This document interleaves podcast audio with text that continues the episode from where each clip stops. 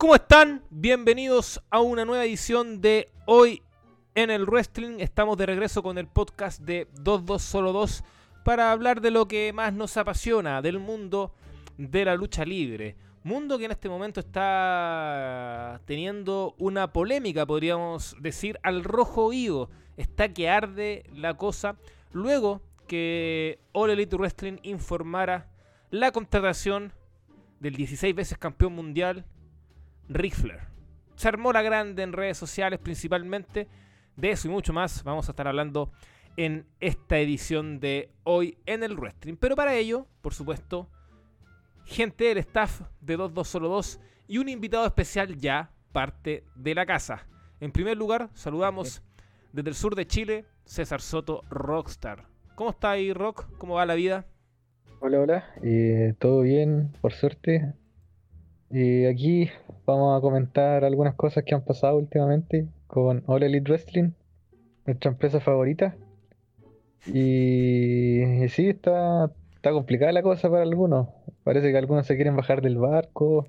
Harto movimiento por ahí. ¿Usted se baja del barco? No. mira, mira, eh, el tan odiado Chris Jericho, mientras siga ahí, vamos a seguir ahí hasta que muera All Elite Wrestling. Y cuando Ya. se retire el hombre, también vamos a seguir Ah, porque claro, todavía le, quería, quedan eso le luchadores. quería preguntar, si es que... No, si es sí, que- hay luchadores muy interesantes, además de el gran Jericho. Ya, está. Moxley, está el Hangman, que me gusta caleta igual. Está Jamie, weón. La gran Saraya, la madre de todos. Está Tony, modo Hollywood. Ah, y sí, güey, siempre da gusto ver pelear a Omega, Claudio, puta, Danielson, weón, que está en su tour de despedida. Así que no, queda, hay, hay roster. Christian, po, en el padre. Absoluto. Sí, un grande Cristian, weón. Bueno, un grande varios de lo que nombraste. ah, Pero sí, sí, eh, quería, quería tener esa, esa respuesta suya, ah, para que no quedara, duda y no, no se me vaya a bajar del barco por rock. No, No, no, todavía no. estamos ahí. No, para nada, no. le- le vamos a Hasta que deje de gustar el wrestling algún día nomás. Claro, cuando ya después- hasta que quiebre. No, claro, uno se pregunta, no sé, eh, puta, al- algunos estarán más cerca que otros, yo igual estoy medio cerca. Eh, ¿Seguiremos viendo wrestling, por ejemplo, a los 40 años? Ya, yo creo que a los 40 años sí. Pero a los 45, a los 50, puta, ahí, Claro. ahí uno se lo cuestiona un poco. Vamos a ver, vamos a ver, todo depende de cómo se dé la cosa. Eh, ya, eh, saludamos a nuestro invitado, eh, ya parte de la casa, mientras está llegando gente a este, este es un programa que este, este es un podcast que lo estamos grabando, por supuesto, pero también aprovechamos de salir en vivo por la plataforma forma Discord, así que háganos preguntas de todo para ir contestando en esta edición de hoy en el wrestling. Don Diego Álvarez. Diego. ¿cómo Hola, estás? hola, ¿cómo están? Es- muy bien, muy bien. Aquí en un día totalmente al rojo vivo, sobre todo acá, en- eh, sobre todo en Twitter, con todo lo que ha pasado con la firma de Flair. Hay que ir de a poco, de a poco indagando qué pasó. Sí, eh, es un temazo, ¿ah? Es un temazo lo del Nature Boy, Ric. Flair. Porque, claro, eh, aparece en este. mm, en, este- en este Dynamite de la semana pasada con, con Sting, eh, en este regalo que da Tony Khan. Y ahí hubo críticas. Hubo críticas porque, bueno, el contexto. A Ric Flair se, le denunció eh, a través de esto documental del Dark Side on the Ring eh, ciertas conductas no apropiadas durante el famoso vuelo del infierno del 2002. eh, actitudes como mostrar eh, partes sus genitales a las azafatas, pasearse desnudo dentro del avión, eh, entre otras acusaciones que ha tenido a lo largo de su carrera. Pero esta es como la más importante y la que más resaltó porque muchos luchadores confirmaron que esto pasó. Que es- un hecho no menor y, y en eso estamos claros. Y ahora se hace oficial, se hace oficial su llegada a la empresa en un contrato multianual eh, que va a ser dos años, ¿ah? no, no es tanto como se pintaba al inicio, claro, dos años. Y viene bajo esta bebida energética que yo me enteré hoy día. No tenía idea que Ric Flair estaba metido en una bebida energética. Son- solo conocía ese robo de Logan Paul. Bueno, veo que Ric Flair también se metió en este mundillo, que bueno, igual da plata. Eh, pero decir que ni esta ni la otra bebida las voy a probar nunca en mi vida. La cantidad de azúcar que deben tener esas weas debe ser increíble. No. No puedo tomar energéticas por lo no, mismo. derecho al infierno esa weá. Derecho, weón, a, a un, paro cardíaco. Bueno, la cosa es que... No, sí, bueno, ahí, saludamos a, a Don COVID que se suma a la conversación y efectivamente sí. eh, eh, es un negocio que da plata, da plata, da plata efe- efectivamente. Eh, pero bueno, la cosa es que eh, finalmente la empresa eh, anuncia esta contratación, se comenta desde Fightful que este contrato, gran parte del sueldo o incluso el sueldo completo va a ser pagado por la marca que patrocina a esta, a patrocina esta, a esta bebida energética. Eh, pero al menos yo creo que no hay que ser ingenuo. Yo sí creo que Ric Flair va a tener, más allá de este acuerdo comercial, sí va a tener pantalla en televisión. eh, probablemente va a tener un rol de manager. Yo creo que va a acompañar a Sting de acá a Revolution 2024. Eh, y no me sorprendería incluso que luche, ¿ah? Que luche. Entonces, desde ese No, yo creo vista- que no. El, ¿Mm? Lo, tengo entendido que Flair dijo que Tónica no lo, de- no lo dejó. Ya, eso, eso, estaría, eso estaría por verse. Es, es un buen punto, es un buen punto. Yo no leí eso en particular, así que si Diego lo comenta, está bueno para ir mo- monitoreándolo. Eh, pero también Sí. yo leí una entrevista que empezó a desafiar a MGF, pero bueno, ese es parte del humo del wrestling, ¿ah? Y esta industria vive de eso, vive del humo. Entonces Ric Flair obviamente va a empezar a venderse, ¿cachai? Pero ya, fuera de eso, te aparezca en televisión tanto o no, te luche o no, Claro, es- una figura que está generando esa doble militancia, si se quiere, o esa eh, visión tan controvertida de opiniones. Eh, voy a partir con Rock. Eh, ¿Qué le parece a él esta llegada? Eh, si es efectivamente algo terrible que afecta la imagen de la, de la empresa. ¿Cómo lo estás viendo tú, César? ¿Cesario? Bueno, ya que César todavía no aparece, Diego, vamos contigo. Te hago a ti la pregunta en primer lugar. La firma de Flair, eh, debo reconocer que fue incómodo. Tanto el como que saliera el comunicado, como para. como las reacciones. O sea, fue una reacción apocalíptica. O sea, de, todos lados. De anglo, de gente, de Twitter anglo, de Twitter hispano, de Twitter euro, de todo. Era como. Como que si hubiera estado. Como que si estuviera prohibido Ric Flair, weón. No, no, no sé qué pasó, no sé qué pasó, eran opiniones muy apocalípticas de todos lados. Dolió. Siento que, digamos que la sensación que vi al- en las redes sociales de que la firma dolió. ¿Por qué? A saber, en cuanto a... O sea, ya, obvio que repercute todas las acusaciones que ha tenido el viejo. Pero... Algo más ahí, pero siento que no, no sabría cómo englobarlo. Hmm. En tu caso, Rock, ahora sí. Sí, se había perdido la pestañita del, de aquí del Discord. Eh, sí, yo creo que estoy de acuerdo con Diego, creo que dolió y creo que es porque eh, tú podés contratar a un luchador eh, malo, viejo, pero eh, a- contratar a un Funaki como que va contra las normativas que había implementado el Elite desde un principio. Era como la empresa buena, ¿cierto? El- la empresa blanca, mientras WWE era la empresa negra. Y Tony Khan siempre eh, predicaba y la empresa tenía muy buenos comportamientos con los trabajadores. Tenía una muy buena imagen, la verdad, vamos así decirlo. Muy, muy actual, muy progre, por así decirlo. Y creo que parte de la fanaticada estaba como de ese lado también, como lo tomaba como los valores corporativos de la empresa, como si fueran trabajadores de la misma. Y no, no simples fanáticos, no simples televidentes. Entonces, al sentirse parte de la, parte de la empresa, eh, claro, les duele, yo creo, este fichaje de, de alguien que tiene acusaciones de carácter de acoso sexual y ese tipo de cosas. Eh, creo que pasaría lo mismo si hubiesen fichado a, otros personajes con algún historial. Recordemos que cuando Sammy Guevara tuvo esta polémica con, con Sacha Banks, así se llamaba en ese entonces, eh, también fue muy eh, acusado, muy algunos pedían el despido y todo. Y cuando Khan lo castigó, entre comillas, mandándolo como a este tipo de sesiones, como de terapia, algo así, por así llamarlo, eh, mucha gente creía como que era un castigo no adecuado, que derechamente tenían que echarlo. Entonces yo creo que por ahí va el tema, porque nadie discute la, la importancia de Flair y que en realidad tener un nombre como Flair obviamente te da prestigio a ti, po, tener al, al que dicen que es el mejor luchador de todos los tiempos. Entonces por ahí va el tema, porque como manager, eh, claro, puede dar. Es un tipo que es muy gracioso. Si llega a ser un segmento con MJF va a ser muy gracioso. Pero también hay que recordar que no es el mismo Flair que No, de hace 10 años, 15 años. Es un viejo que ya, ya es viejo, está más arrugado, tiene- cambió la voz, puede subirse un poquito tomado al ring. Entonces, claro, igual hay un arma doble filo.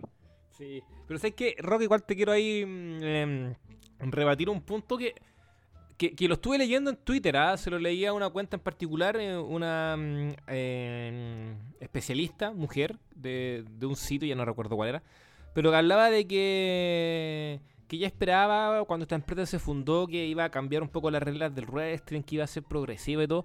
Y yo creo que hay que ser un poquito ingenuo, eh, con todo respeto, de esperar que una empresa de wrestling, sobre todo estadounidense, con todo, todo lo que conlleva, sea progresista. Pues. Es, muy difícil. Sobre todo en una industria. Claro, sobre todo en una industria que primero no tiene sindicato, que ya me parece que es una weá muy fea. eh, y que esa weá tampoco se la podemos achacar a All Elite que venga y transforme eso, porque no es cambiar todo un concepto y toda una historia detrás del wrestling. Y, y tercero, y segundo, porque es una empresa altamente funada la lucha libre, el wrestling. Y no solo en Estados Unidos, sino a nivel global. Eh, es un punto que se quiero tocar más adelante que lo quiero esbozar ese argumento. Pero en ese sentido me parece que, que era un poquito ingenuo esperar eso. Obviamente hay formas y formas, en eso estamos claros.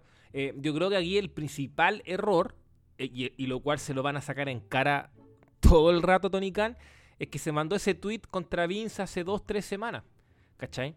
Y si bien yo creo que no podéis comparar el caso de Vince con el de Flair, básicamente porque las denuncias contra Vince salieron en uno de los portales más importantes de Estados Unidos y con muchos, pero muchos testimonios versus uno o dos de Flair, que ojo, más testimonios, más testimonios menos, no quita la gravedad del asunto, esa weá no está en, no está en discusión.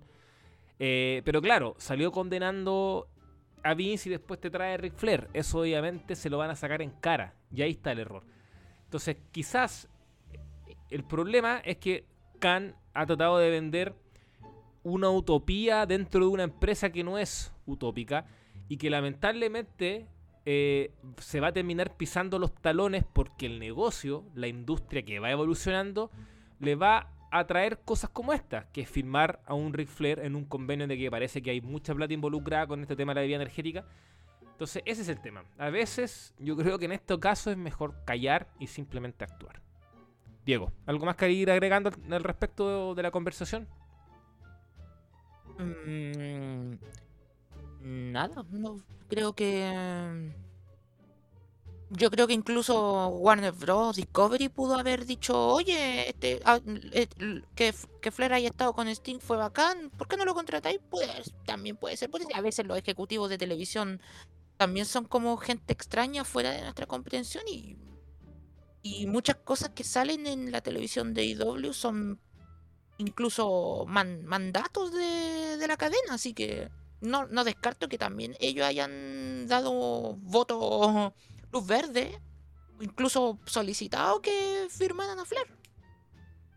Sí, estoy, estoy leyendo un mensaje que me mandaste por Twitter que no lo había leído. Que claro, eh, tiene, tiene un- este tema de la utopía, que lo estábamos conversando también ahora. Eh, Por lo, que hablamos en el podcast anterior Exacto, también. que generalmente hay muchos fanáticos que se están... a- Es que el tema también con la alternativa, que vamos a hablar de eso, que es un tema que personalmente a mí me, me interesa más hablar en este podcast, más de lo del tema Flair, que no deja de ser menor por supuesto, pero, pero creo que hay otros temas más relevantes con, con este, esta visión actual que se tiene de, de redes sociales, de las redes sociales sobre el producto. Pero claro, esta sensación como que la empresa hace todo bien, que viene a derrotar al imperio, a la malvada WWE, para mí es un error. Y puede que efectivamente los fundadores, el propio Cam de la empresa, hayan caído en eso en 2019, pero puta, también eso es marketing. Finalmente el marketing, y lo dije al principio, eh, involucra mucho vender humo. Como Chris Jericho diciendo, no, nosotros vamos a vencer a Raw en algún momento, Dynamite. ¿Cachai? Cuando yo creo que en el fondo Juan tenía claro que eso no iba a pasar. Entonces, desde ese punto de vista, eh, claro, te, uno dice, hay que bajar cierta expectativa, yo creo, de lo que tú ves, sobre todo en un producto que lamentablemente está en televisión. Y digo lamentablemente para esos aspectos morales, porque yo creo que es muy bueno que All Elite Wrestling esté en televisión, porque significa más dinero y significa que más luchadores van a tener trabajo. Pero cuando tú, estás en televisión te riges por ciertas cosas, por cierta estructura. Y All no iba a escapar de eso. No iba a escapar de eso. Hay que ser muy ingenuo en creer que no iba a escapar y no iba a evolucionar al respecto. Eh, voy a leer a Sí. mm, Don Corona, que, eh, que está Sí, participando. espérate, tam- espérate, pero sí, acuérdate ¿Mm? que en los primeros Dynamite TNT casi les pega la PLR por un por, por el Jericho fumando, pues weón.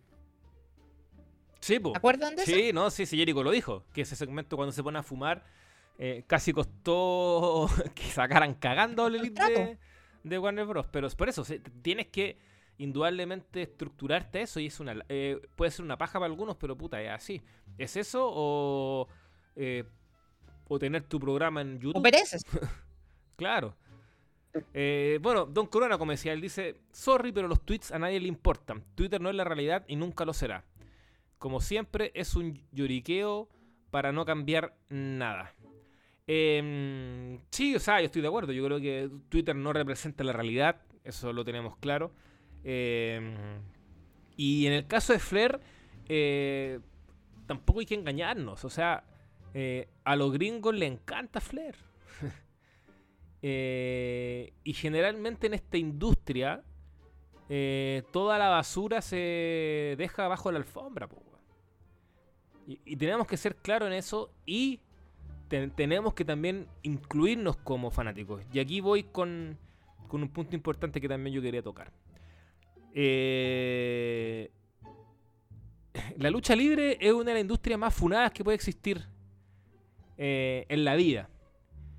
Eh, desde gente que asesinó a, otros luchadores, gente que cometió actos terribles con sus parejas, violencia doméstica, etcétera. Casos como estos de abuso y acoso sexual. Y ojo que actualmente, tanto en All como en WWE y como en otros lados, hay luchadores que también sufrieron denuncias en el, en el Speaking Out. Y todo eso se va escondiendo, todo eso pasa y después la gente se lo va olvidando. Entonces, de alguna u otra forma, el tejado de vidrio es muy grande. Y yo creo que nosotros como fanáticos somos los menos indicados en instaurar discursos de moralidad. weón. ¿Moral? De moral, exacto. Y acá también voy a incluir a cierto sector que, en Twitter son los más moralistas, weón, que son los fanáticos del Yoshi. Específicamente Stardom, empresa que sexualiza a rabiar a las mujeres. Entonces, ojo, ojo con lo que se pontifica, ojo con esos discursos moralistas, porque al final el tejado de vidrio es muy, muy grande. En la escena independiente ni hablar hay una cantidad de casos increíbles. O sea, aquí tampoco me vengan a decir que solo WWE, porque no, no es así. No, que solo All Elite ahora, trae Ric Flair. No, porque no es así. Esta basura ha estado siempre presente y siempre se ha dejado bajo la alfombra. Entonces, no solo los fanáticos, porque me incluyo, por supuesto. Eh, antes de que existiera All Elite, yo me cuestionaba a veces por qué sigo viendo WWE. Pero puta, me gustaba, me gustaba, me gusta la lucha, me gusta ver a luchadores, tengo luchadores y luchadoras favoritas. Eh, me gusta ver empresas de Japón y todo el tema. Eh, y como somos los humanos, somos seres de contradicciones, puta, ya dejamos pasar esas cosas. Pero esta industria es altamente tóxica, si lo queremos definir así. Ana, y por algo está esa sección que tiene Nacho muy buena, This is Wrestling, que la pueden seguir en 222.com, que te, refleja la cantidad de weás que han habido en esta industria. Y weás brutales, ¿cachai? Pero después se hace ahí, borrón y cuenta nueva. Entonces, en ese sentido, ¿por qué digo esto? Porque yo creo que no me gusta tanto el discurso actual de, ah, que esto, esto, otro. Bueno, efectivamente eso igual incluye la sociedad actual que estamos viviendo, la era de las redes sociales, donde todo es más masivo, donde supuestamente hay como un cambio de paradigma, ya está bien, te lo puedo aceptar. Pero entonces deja de ver lucha libre, po. Porque poquito me sirve que si a ti te molesta lo de Ric Flair, pero el sábado vaya a ver Jewel. ¿De qué me sirve esa weá? ¿Cachai? ¿De qué me sirve eh, que a pesar de todas las denuncias contra Vince McMahon tú sigas viendo WWE? ¿De qué me sirve? ¿Cachai? Entonces que, que una fanático, fanático de, mm, de Yoshi eh, me, ha- ha- haga actos moralistas por estos, pero después al día siguiente va a tener a luchadora japonesa bebiendo cerveza de los senos de otra. No me weís, po. No me weís. Entonces, ese discurso a mí personalmente no me cuadra, no me cierra. Y, y nada, pues, weón. Esta industria sí, es funada. Es la industria que nos gusta, es la industria que elegimos. Y podremos llorar, podremos patalear, que me parece muy válido quejarse en Twitter, en redes sociales. Sí, hagámoslo. Pero si quieren realmente tomar acciones, deja de ver los productos po, weón, y busca otra cosa. Eso. Rock, Diego, algo que complementar. Si no están de acuerdo conmigo, díganmelo nomás. ¿eh? No, este, este se fue la mansa volada o si, no sé, complementen, complementen. Aquí quer- queremos es fuego. básicamente un- el catastro como completo de, de la lucha libre. Es una disciplina de más, más weas oscuras que weas blancas, Exacto. pero lo vemos igual. Y no sabemos, y casi, casi llega a ser incluso por un comportamiento de instinto, a la puede ser incluso. Rock, ¿Aló? Sí, sí, te escuchamos. sí, dale. No, yo eh, por mi parte estoy 100% de acuerdo. Eh, al final una, una cosa es lo que uno quisiera quizá y otra es la realidad. Sí. Eh, estoy de, de acuerdo 100%. Es- Así es la industria y, y en realidad son muy pocos los luchadores que en sí no tienen alguna yayita por ahí. Entonces, si fuera por eso, no- uno podría ser fan de muy pocos luchadores en verdad. Sí, y obviamente quizás Mm. todos quisiéramos que la industria cambiara y, y que fueran todos blancas palomas, pero eso es difícil igual. Es difícil. Y. Y puta nada. que, a eh, ver, ahí voy a, voy a hacer un punto ahí. Yo creo que mucha gente creyó, voy a volver a la idea de la promoción utópica, creyó que con AEW a lo mejor iba, iba, iba a pasar el, el cambio. Y es una empresa, es una promoción que tiene cinco años, pues, viejo. mm, Son Es que- cambios culturales que llevan, no solo en la lucha libre, en, en cualquier ámbito de la sociedad, son cambios que toman Exacto. décadas. claro. Toman décadas. O sea, si es el que, hace- el que quiere acelerar la historia, básicamente caga. Que yo creo que ahí muchos también se tomaron de, de Tony Khan baneando a Hulk Hogan, po, ¿se acuerdan? Y, y ahí yo creo que muchos dijeron, ah, está en mi empresa, ah, oh, por fin una empresa haciendo todo bien. Pero puta, en el caso de Ric Flair, cualquiera que conozca a Tony Khan y haya leído alguna vez cuando se empezó el Elite, el weón siempre hizo Tony Khan, o sea, Ric Flair. Solo que cuando salió el documental, weón, o el reportaje, se, se atrasó nomás el, el fichaje, pero... Pero puta, eh, ya, dejando de lado eh, la figura controvertida de Flair desde el punto de vista de las denuncias, o los Funaki, eh, ha- hablemos del tema de la edad. Y esto es para empezar a hablar del producto actual All Elite Wrestling con también toda esta locura que se genera en redes sociales. Eh, lo planteo porque también se lee mucho críticas respecto a las últimas contrataciones y la edad de ellas. Ric Flair, Adam Copeland, si nos vamos más atrás, Sting, Christian Cage, eh, Pa- Paul White, que reapareció en Dynamite y va a tener un combate multitag en dos Dynamite más, etcétera. Entonces, Diego, parto contigo. ¿Qué te parece a ti esta figura del tema, más que esta figura del tema de la edad en particular? ¿Es algo que te haga ruido, algo que te moleste, algo que es un complemento? Co- co- ¿Cómo, lo es? Mira, en... con respecto a la edad, sumando y restando, eh, no, no me es como, no me, no me pregun- no me, no me he dado la instancia de preguntar si me, si me va o me viene con re- respecto a las contrataciones de, la- de edad. De hecho, pasó piola, bueno, porque creo que no, no lo, no, no lo, no lo difundieron tanto. Dralístico también firmó hace ayer, no entendió. Hace la semana pasada Billy Starks oficializó que firmó, pero se quiso quedar piola. Eh, optó por quedarse piola. Em, sí. Con respecto al, al- Mira, si no, son, si no son propensos a lesionarse tan seguido, yo no tendría un problema. Porque básicamente lo que ha pasado últimamente con respecto a tanto cambio ha sido por lesiones más que por edades. No sé si me explico. Claro. ¿Aló? Sí. Ahí sí, sí. Dale nomás. Pro- pro- ¿Eso era o, o estás bien? Mm, a ver, No, sería eso más que nada. Perfecto. Como- o sea, no, no me he dado el tiempo de decir, ah, no, no quiero, no quiero contratar el de edad o quiero que contraten. con-". No, no me he dado el tiempo de, de preguntarme eso.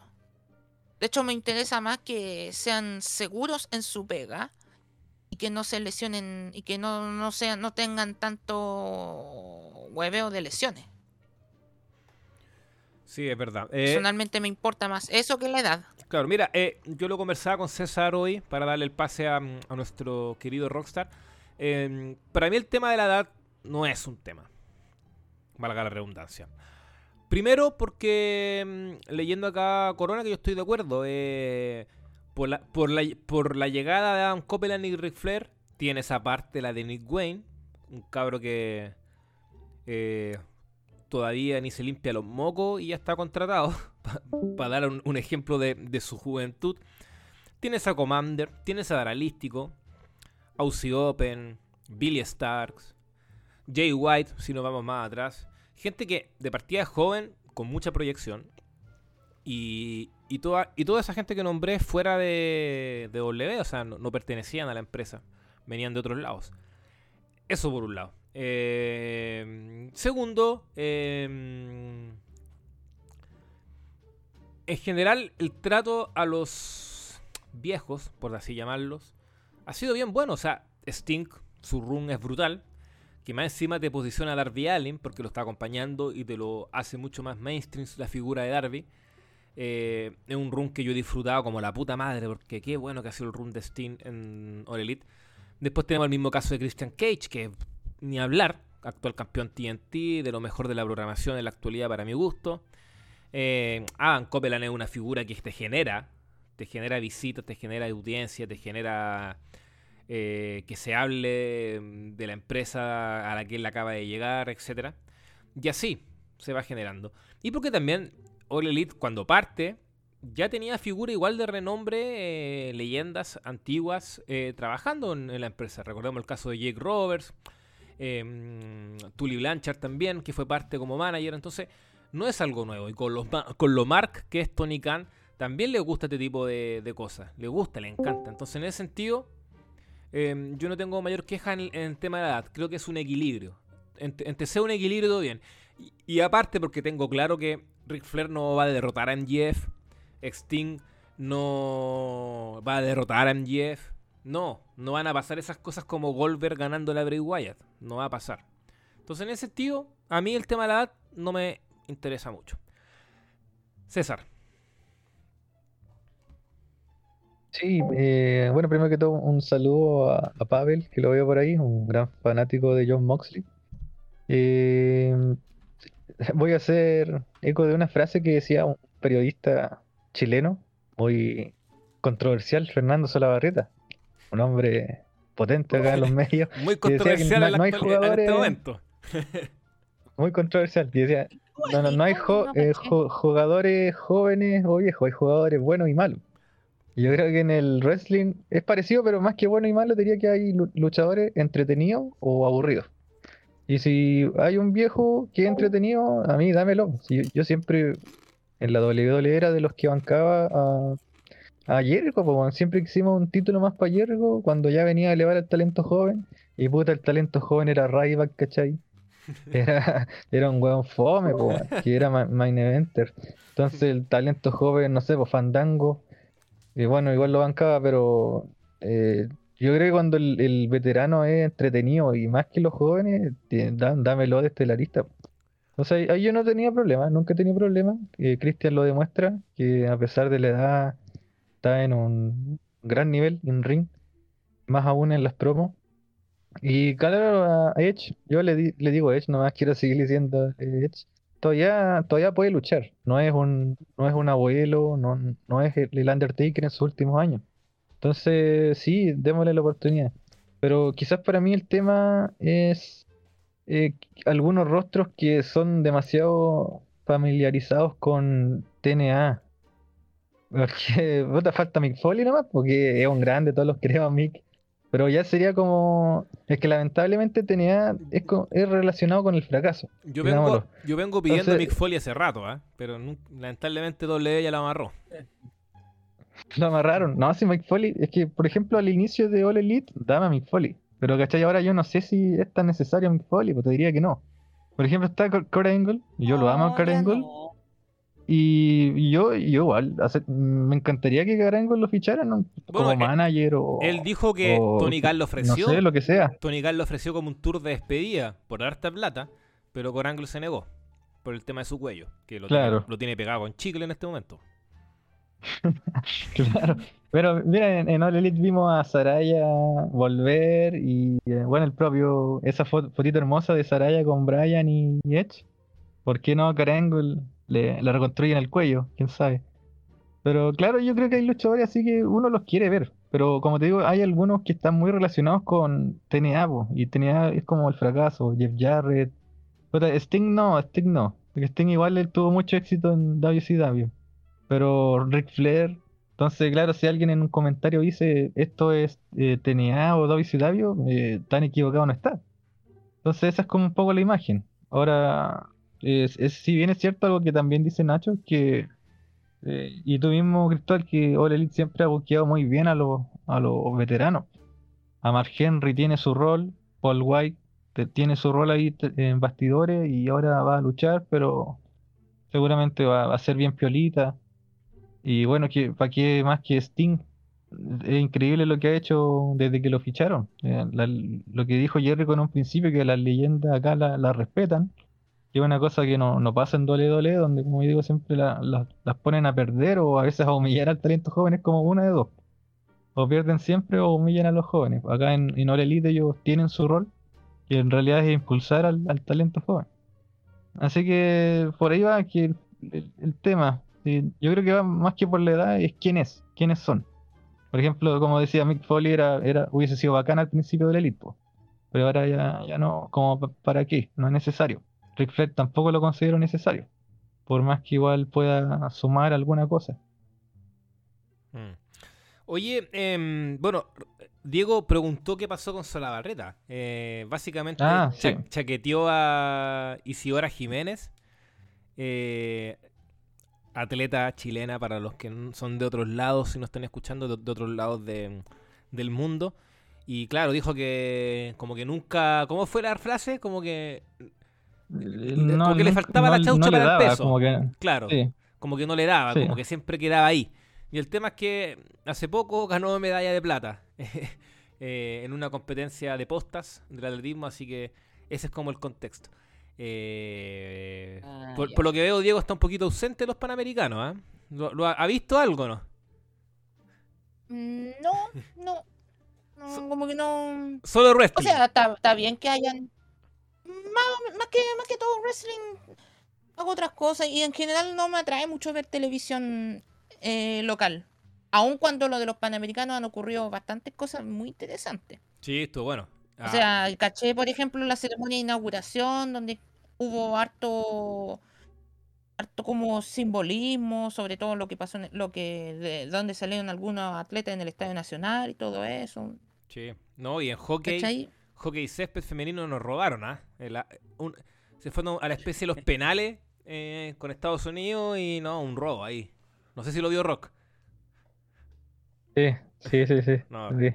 Pero al, me- al- al Y eso menos que somos Chile, locales, po. locales. Al menos Chile pasó en la masculina contra Canadá, algo histórico. Sí. Así que no, ha estado, ha estado bueno. Yo también he- me he divertido ahí a doble banda con, con las luchitas y con, con los deportes. Eh, ya, eh, All Elite, estábamos hablando de, de esta concepción también que se está generando actualmente, eh, que yo lo llamo mm, como el delirio de Twitter ya a esta altura del partido, porque es demasiado insufrible, la verdad. Si no fuera por esta página Mira, 222, yo eh, ya hubiera, me hubiera salido de Twitter y me dedicaría solo a ver las weas tranquilo y a comentar en WhatsApp, porque realmente es insufrible. Diego. Mira, esto nace cuando creo que el mismo Tony lo dijo una vez que de- cuando hablan de que IW es la marca de, de Challenger Brand, no se refiere a desafiar a sus competencias, es porque tiene 500.000 hueones en contra.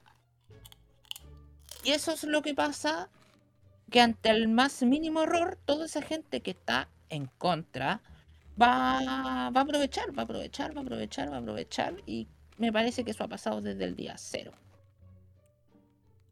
Y hasta, an- ante el más mínimo error que se mande la empresa o Tony Khan, toda esa masa va a ir, va a ir, va a ir, va a ir, va a ir, va a insistir, va a insistir con estas narrativas contrarias y todo y hasta que la wea caiga. pu.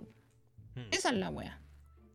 Es que, ¿sabes qué, Diego? Mira, yo lo de Flirt te lo puedo aceptar, weón. Ya te acepto que haya reclamos, porque me parece que ya es.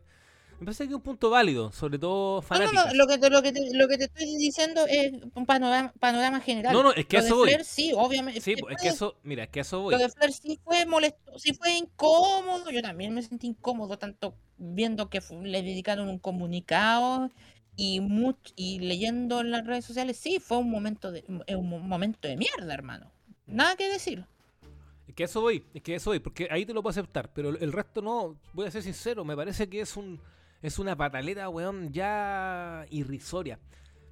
El Dynamite, el último Dynamite em, del 1 de noviembre, a mí me pareció un muy buen programa, weón.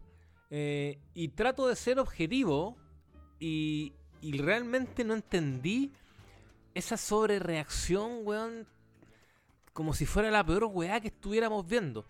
Y yo tengo por supuesto... MJF, eso es todo. Es que yo siento que hay dos cosas. Con el, má- más que lo de MGF, que obviamente sí, porque MGF es como el campeón más entertainer que ha tenido la empresa desde sí, Chris. Jericho. Es que los que más han quejado han sido muy explícitos diciendo que les cargan MJF y básicamente quítenle el título al tiro. Mm. Y como MJF es el campeón y básicamente como la cara, la cara actual de la empresa, puta.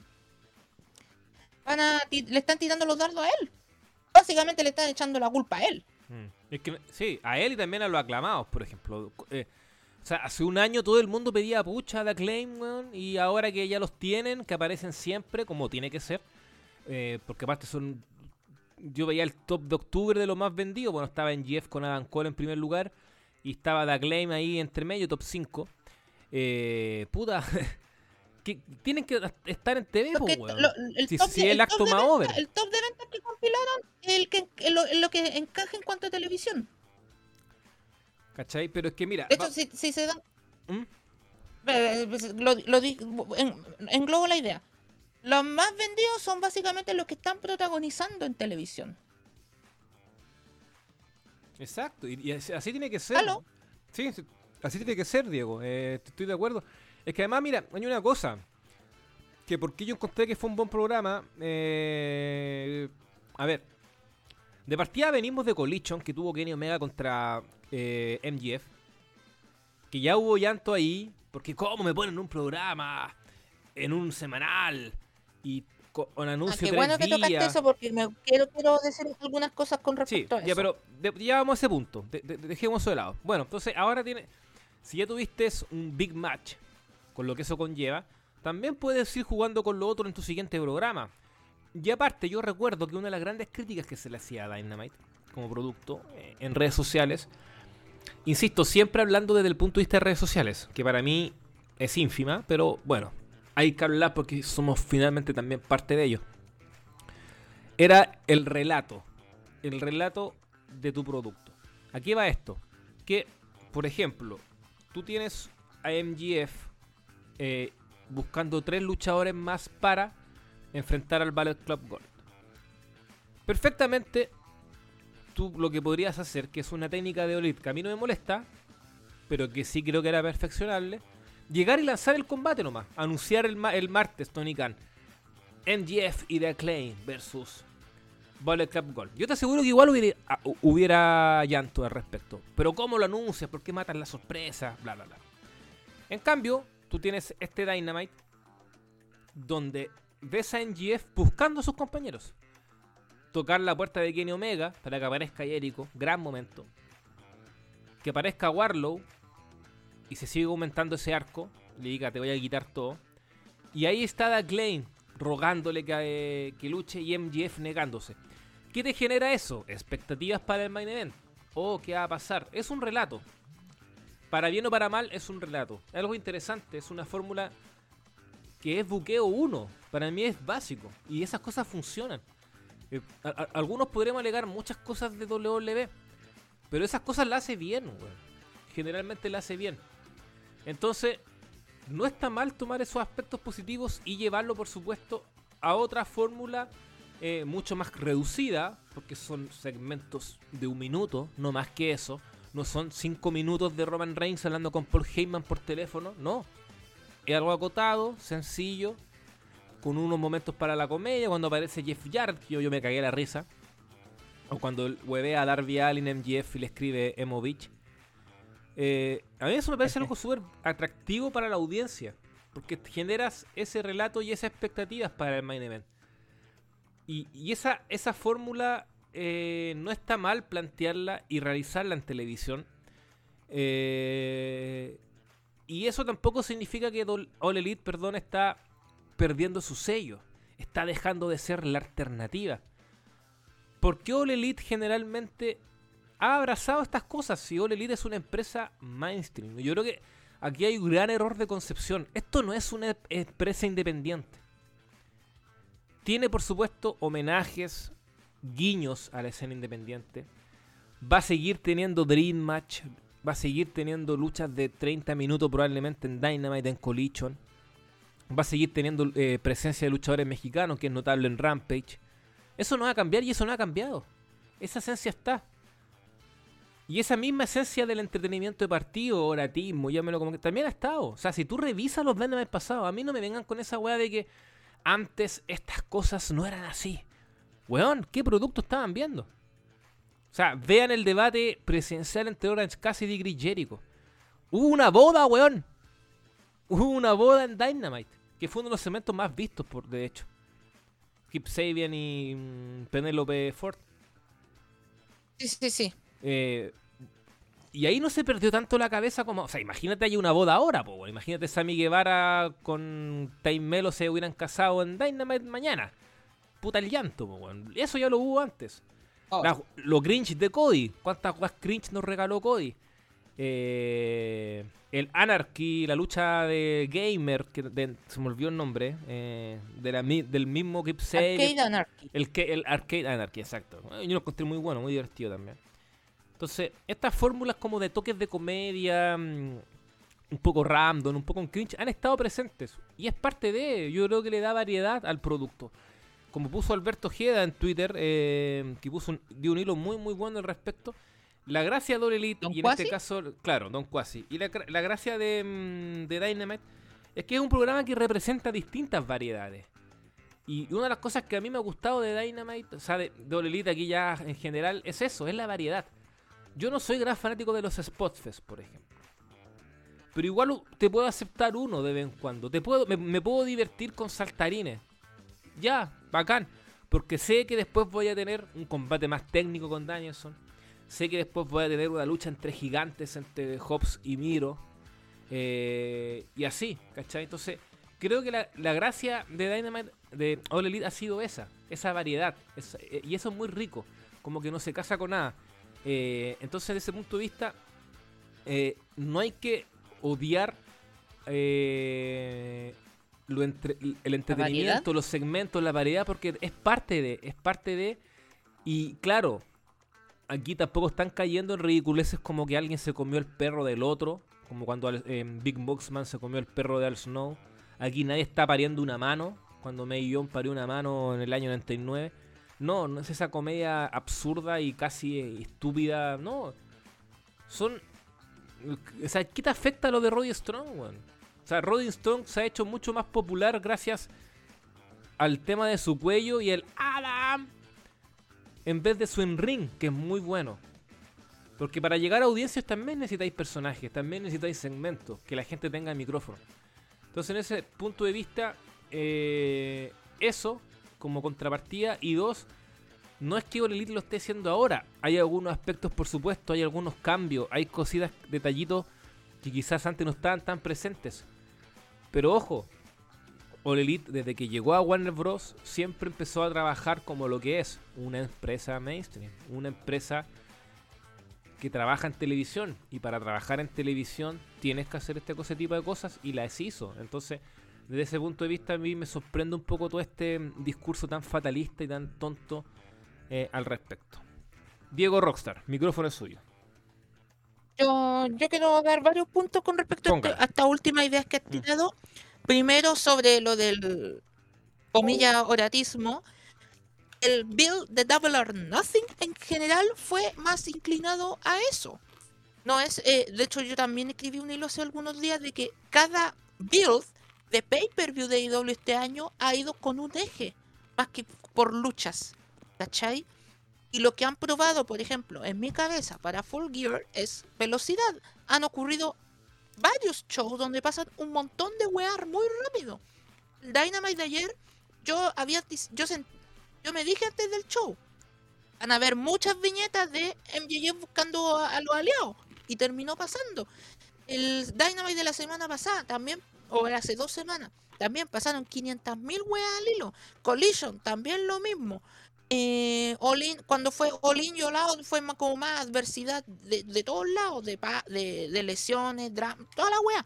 Cuando fue lo de Forbidden Door, eh, se tomó mucho algo como más épico y ahí como que la gente mucho muchas muchas mucho- uno de los artículos que se quejó del del, ron de IW de este año decía que eh, lo de Forbidden Door era como volver a ver a IW y era como eso eso pero como más de epicidad ya dale Double or Nothing como que trataron de hacer cosas más de el comillo oratismo y Revolution trataron de distribuir los ángulos eh, eso es como una idea, eso, eso es lo primero. Lo segundo, lo de Omega y MJF en Collision. No tenían otra opción. La fecha, la fecha fatal cayó en un show televisivo. Si esa fecha fatal caía en pay-per-view, iban a ser MJF versus Omega en pay-per-view. Pero cayó en Collision. Punto. No, no, no hay que darle tanta vuelta al asunto. ¿Por qué digo esto?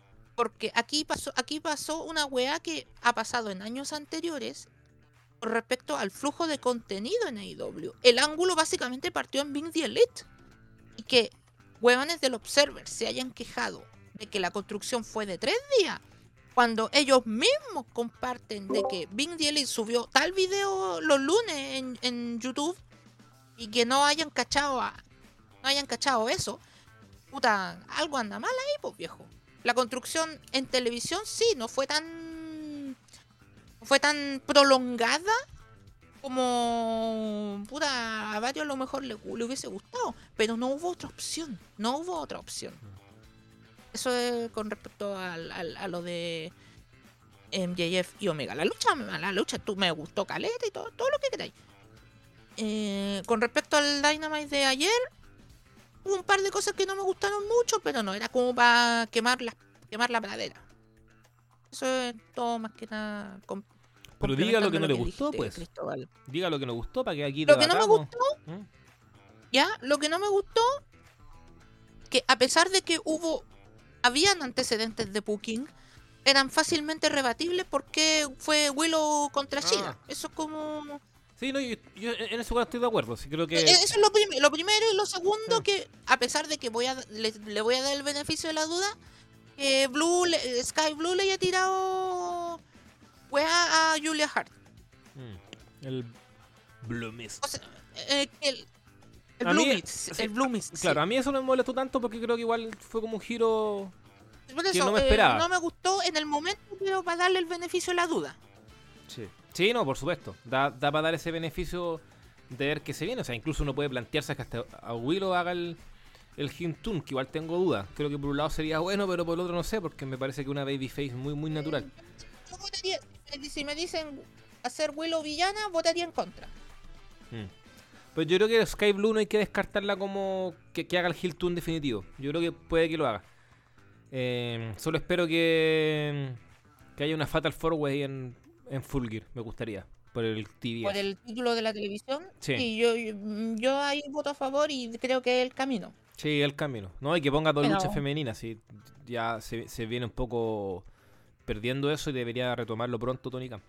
Eh, Rock, todo lo que hemos hablado, Diego, yo, al respecto. ¿Cuál es tu impresión? El micrófono es todo tuyo. amigo César? Eh, no, a mí de hecho el, el Dynamite, el Dynamite de ayer me pareció eh, suave en cuanto a segmentos.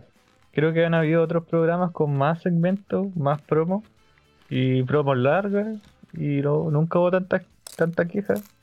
Creo que de hecho eh, esto de la libertad de que los luchadores puedan hablar con micrófonos sin guion ha hecho que hayan, hayan habido muy buenas promos en varios semanales.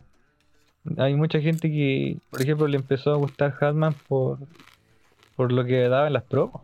Entonces yo creo que eso hay que mantenerlo. Y el tema de los segmentos cómicos, sí, está bien, sí. De hecho, eh, Odan, en ese tiempo de casi pandemia, o pandemia, que luchó Brit con... eh, eh, ¿Cómo se llama? Su primera rival, esta luchadora que se fue mala. No me puedo acordar. Big Swole. Big. Mm. Y esa lucha de, de dentista, por así decirlo, a mí me gustó. Debo decirlo, siempre he estado en contra de las luchas cinematográficas, pero esa lucha no era cinematográfica, era como una, una false call. Claro. eh, anywhere, anywhere, ¿cachai? Hardcore Como que match la- en, en una, en una oficina de Sí. No, en un. Es rara así la weá, pero, hospital. pero No, no, Obviamente. sí, sí. entiendo, Rob, te entiendo. Entonces, a mí me gustó, me gustó la verdad. Y en esa época también, misma época casi de la mimosa Mayhem, de Jericho con Orange. En el mismo Oye, evento. Esa claro, el mismo evento. muy buena lucha, weón.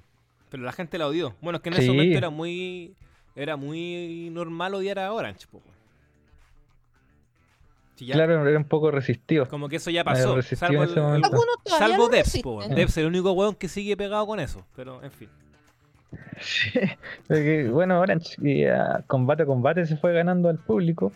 Combatazo con y Claudio. al- ahora al, al- En mi top. al Claudio, Cla- claro, Claudio como personaje parece que también se ganó el respeto porque no, no lo atacó, como que quedó mirando a Mox como que de- no lo es tanto. Y así que bien, ahí se puede desarrollar la historia también. Así que no, yo creo que siempre All Elite ha repartido el tema del entretenimiento con el in-ring. Y para mí, de hecho, la gran ventaja que le saca WWE actual es el tema del, entretenimiento. Eh, yo encuentro un poco absurdo, más infantil lo de WWE. Y All Elite, eh, no sé, es más gracioso, lo encuentro más gracioso. Así que yo no tengo problema con eso. Lo que sí me parece que hay un error, o no sé si es un error, al menos en mi opinión. No sé si está bien que en un pay-per-view grande como el Full Gear eh, repitan luchas. Ahí, por ejemplo, Mox con Orange 2 y Tony con Chida también es repetida y, Hangman con em. Swerve, Swerve. Mm, Entonces, yo creo que como para los pay-per-views chicos como WrestleD, esos que inventaron, World's End, esos pay-per-views como que estáis agregando, yo creo que ahí podéis repetir combates. Pero como que Full Gear, eh, Dawn, Revolution, eh, creo que son como pay-per-views para combates más únicos, o más novedosos, o, van big matches. Sé, por ahí tengo mi duda, tengo mi duda. No, no sé si era tan necesario repetir Mox con Orange. Bueno, eh, Hanman con Swerve sí, porque estáis siguiendo la historia. Y- Eso lo podría... Eh, con. Mox y Moxley también estáis siguiendo la historia, po. Yo creo que Sí, pero el, pero hay como que la historia en realidad... La Mox debería ya estar cerró. enojado con La. Sí, yo le habría cerrado porque cuando Mox le gana a Orange, eh, como que le, también se gana su respeto.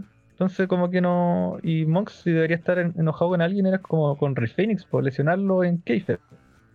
Entonces... Mm. Mm, Volver a Orange, no sé. Mm, No sé. O sea, es que creo que era el plan inicial de campo. sí, es que hay Pero quizás Pero- e- ese era el tema.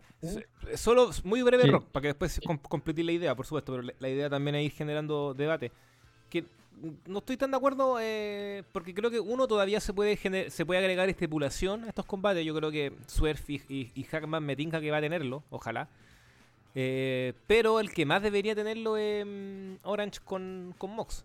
Pensando que también, igual, igual siendo una lucha normal, igual fue bien violenta el main event de All Out. Eh, pero yo sí lo veo como una historia. Creo que está siguiendo una historia interesante esa. Eh, claro, con sus baches producto de lamentablemente la lesión de Mox, la posterior lesión de Fénix, etcétera. Pero, pero a mí me parece que, que está bien construido todo aquello y, y aparte que a mí me genera, me genera mucho hype el hecho de cómo van a plantear el combate. que este combate, por supuesto, hay que plantearlo de forma distinta al del All All Out. Así que en ese sentido creo que... Entiendo tu punto, por supuesto. Eh, pero no sé, creo que, que, que a mí personalmente lo sigo viendo como un combate grande. Y que, al cual debería ganar Orange, a todo esto. Pero ese es otro tema. Dale rock nomás. Sí, eh, es que Mox es muy bueno. Mox hizo una promo y, y con su ataque a Orange y ya, ya te vendió el tema.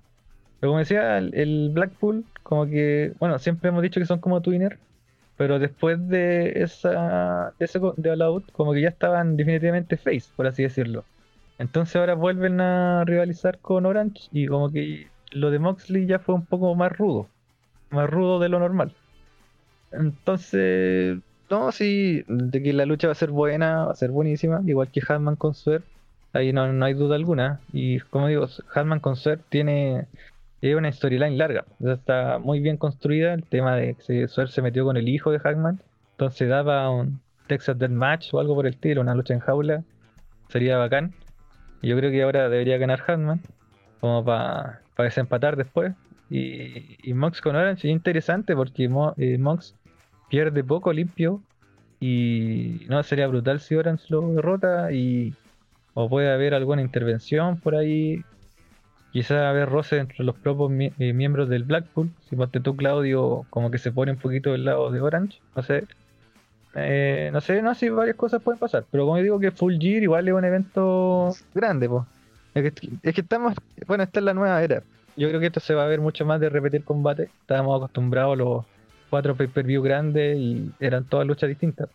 Pero creo que, claro, ya va a hacerse la idea de que un pay-per-view al mes, eh, las rivalidades van a ser más largas y seguro en un pay-per-view vaya a tener una lucha y en el otro pay-per-view la revancha.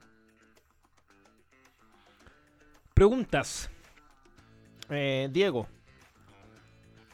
¿Qué pasa con el arco de la familia Don Cáliz y especialmente con Takeshita? ¿Hay que tener paciencia?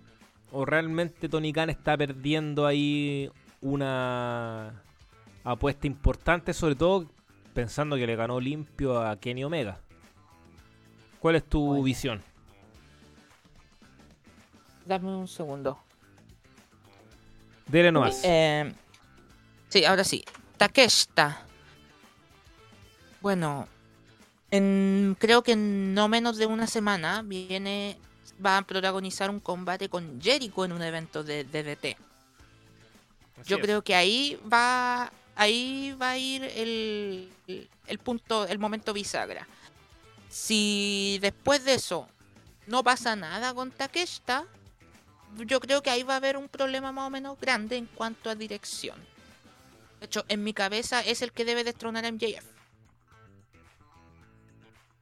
Eso es como... Y creo que falta el, el- el- el espaldarazo final. Han- le han dado harto espaldarazo a Takeshita y me parece bien. Pero creo que falta el, el- un espaldarazo definitivo para que vaya al, al- al- al- al siguiente rumbo. Y esa lucha en DDT contra Jericho tiene que ser el momento. Sí, lo que pasa es que... ah, ¿Aló? Sí, te estoy escuchando atentamente. Estaba pensando, reflexionando al Eh, ah, yo creo, que- yo, creo que, yo creo que la pregunta nace porque se, se está esperando mucho con Takeshita, ¿no? Sí, es que, a ver, yo tengo dos- do- do- dos conceptos con esto. Uno, me parece que hay que tener paciencia siempre.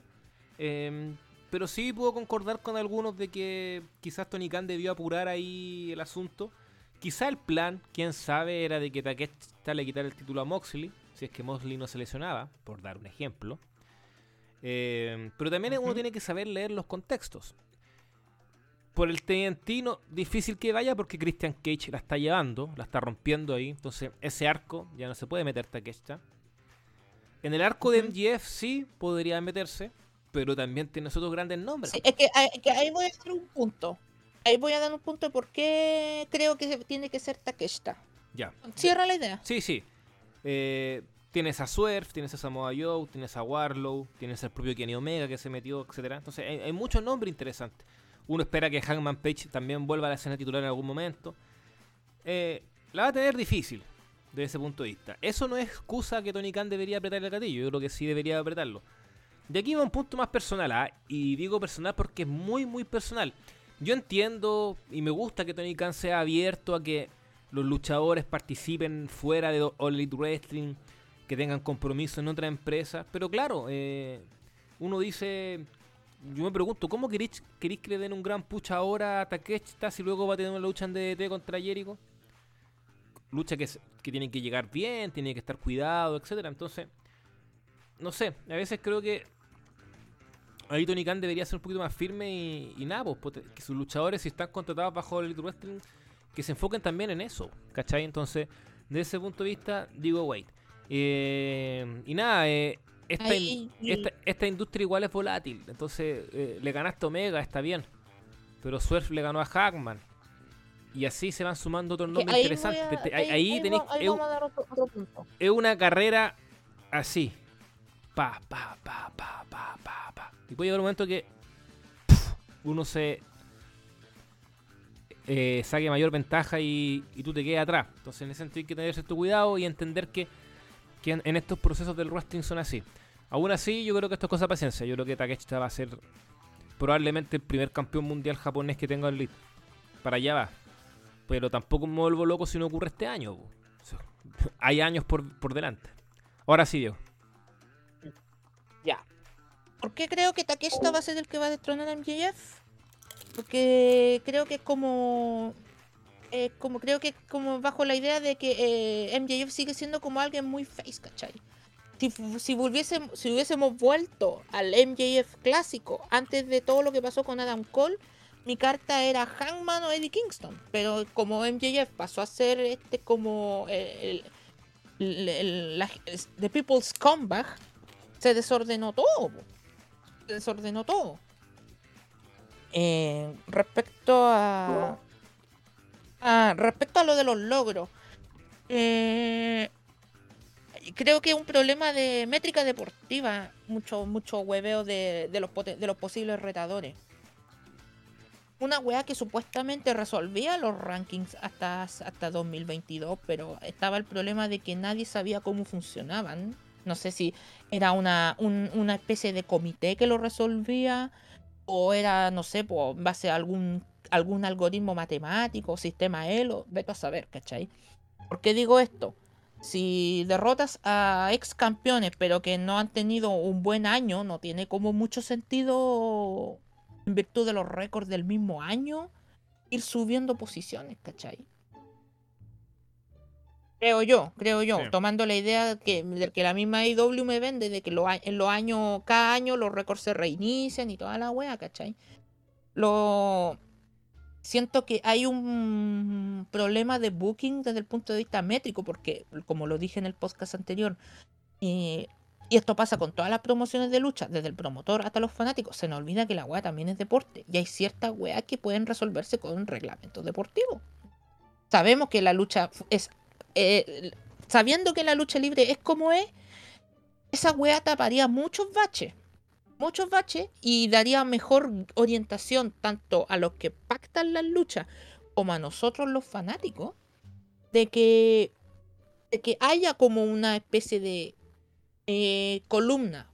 En este caso sería el reglamento deportivo y un sistema de seguimiento de victoria y derrota que sea amigable cuando estaban los rankings, había mucho eco de que no se, no sabía, no se sabía cómo funcionaban o por qué este weón que tiene 2-0 em, tiene, más tiene mejor posición que el weón que lleva 5-2, por decir una wea, ¿cachai? De hecho, muchos habló el día de la mañana de que algunos querían que los rankings volvieran y era como, sin reglamento no me traigáis ni una wea. Los mismos que lloraron, los mismos que lloraron y fueron importantes para que se sacaran los rankings ahora lo quieren de vuelta. Puta la nostalgia, weón. Ya. Dale no. Mm, ya, sigo con la idea. Por eso te digo, si los rankings van a volver, diseñenme un reglamento amigable que sea explicable en televisión para que sea transparente ese tipo de información. No, no tiene ningún sentido que ocupe sistema ELO porque esa weá son 500.000 algoritmos y, y, en, televisión eso se pierde. ¿Cachai? O sea, esto siempre aprecia o postura personal, ¿cachai? No estoy diciendo, ah, tienen que buquear de tal manera. No. Lo que estoy diciendo es optimizar las herramientas para que se pueda mejorar el flujo de booking. Eso es lo primero. Eso como es como mi visión. Cristóbal. Te estoy escuchando atentamente, Diego, por tu punto. No, sí, ya cerré la idea. Ya. Perfecto. Eh, rock, eh, siguiendo con este eh, debate respecto a um, All Wrestling, la figura de MGF, em, claro, hablamos de Full Gear, que es lo que viene. Eh, le tengo mucha fe a la lucha con Jay White, pero mucha. De hecho, estoy esperando con ansia el evento como tal y, el, y esa lucha en particular.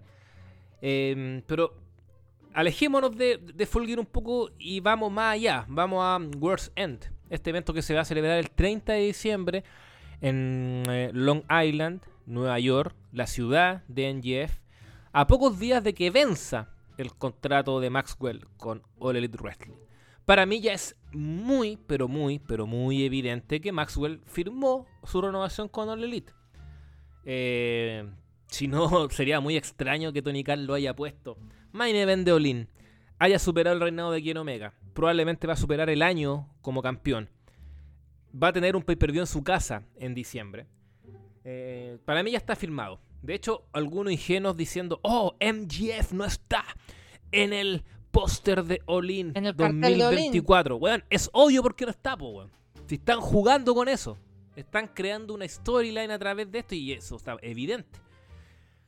Eh, entonces, bueno, lo que ¿Mm? yo creo con respecto. Ah, no, dale más, dale más. Sí, ya, ok. Aquí interrumpan lo que yo creo con respecto a MJF, yo creo que el contrato se le acabó antes. Yo creo que el contrato se le acabó en el periodo donde funó a Tony Khan. Ese periodo de tres meses, yo creo que fue la negociación y la- su regreso fue la renovación. Creo, creo. Yo, porque que lo hayan sacado del roster, en la página del roster, que haya desaparecido de la faz de la tierra, nadie de- lo detectó. Nadie, nadie, ni un reportero culiado lo pilló y que haya vuelto de la nada en All Out y que haya y que de hecho habían dejado todo para el cierre de trilogía con Punk, pero pasó lo que pasó. Y después lo hicieron campeón en, fue campeón en Full Gear y tuvo este año 2023 de la Concha y la Lona. Sin es- eh, sin esa como garantía, Tony Khan probablemente no lo haya dirigido ni buqueado como lo ha hecho este año. Exacto, obvio, po, weón.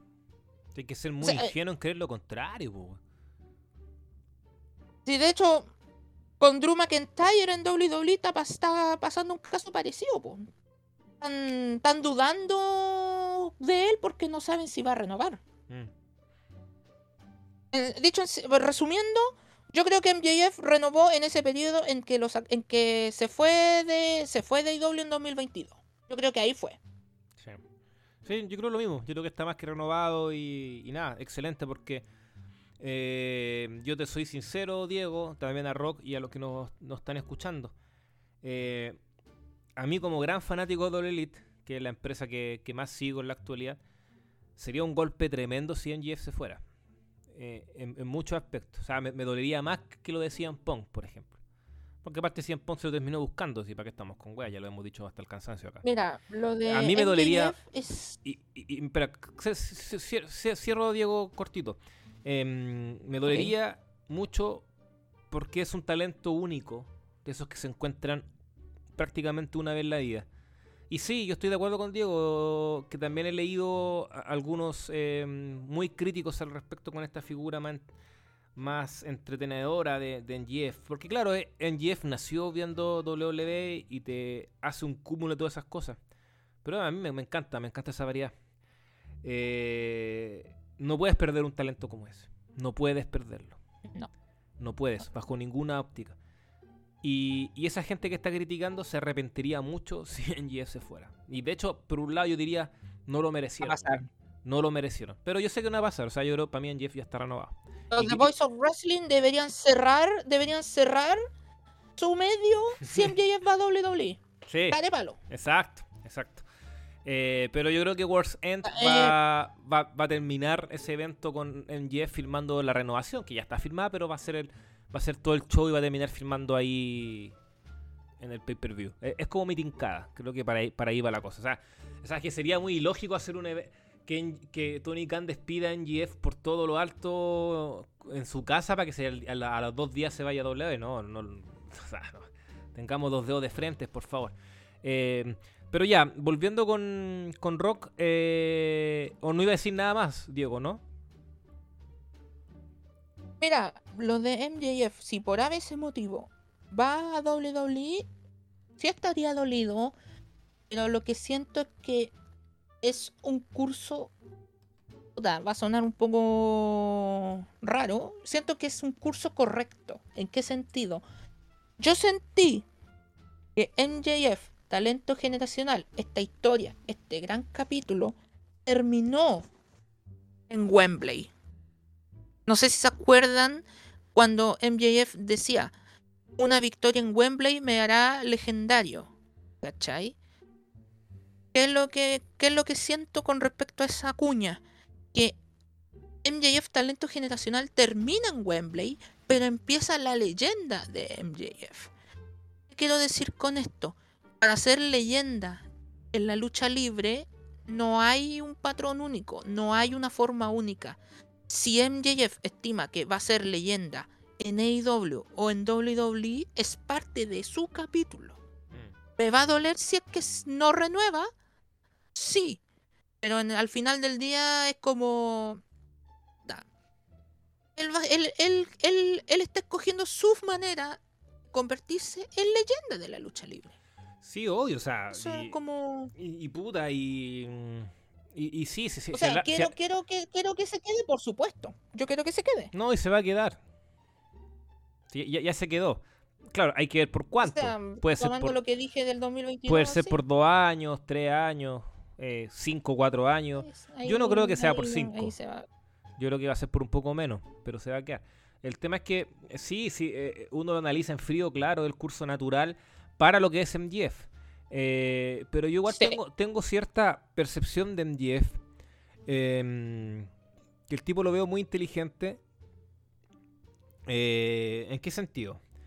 NGF va, va a tener un, un papel en The Iron Claw, la próxima película de A24, productora de grandes cintas que se trata sobre la, la desgracia de los Von Erich.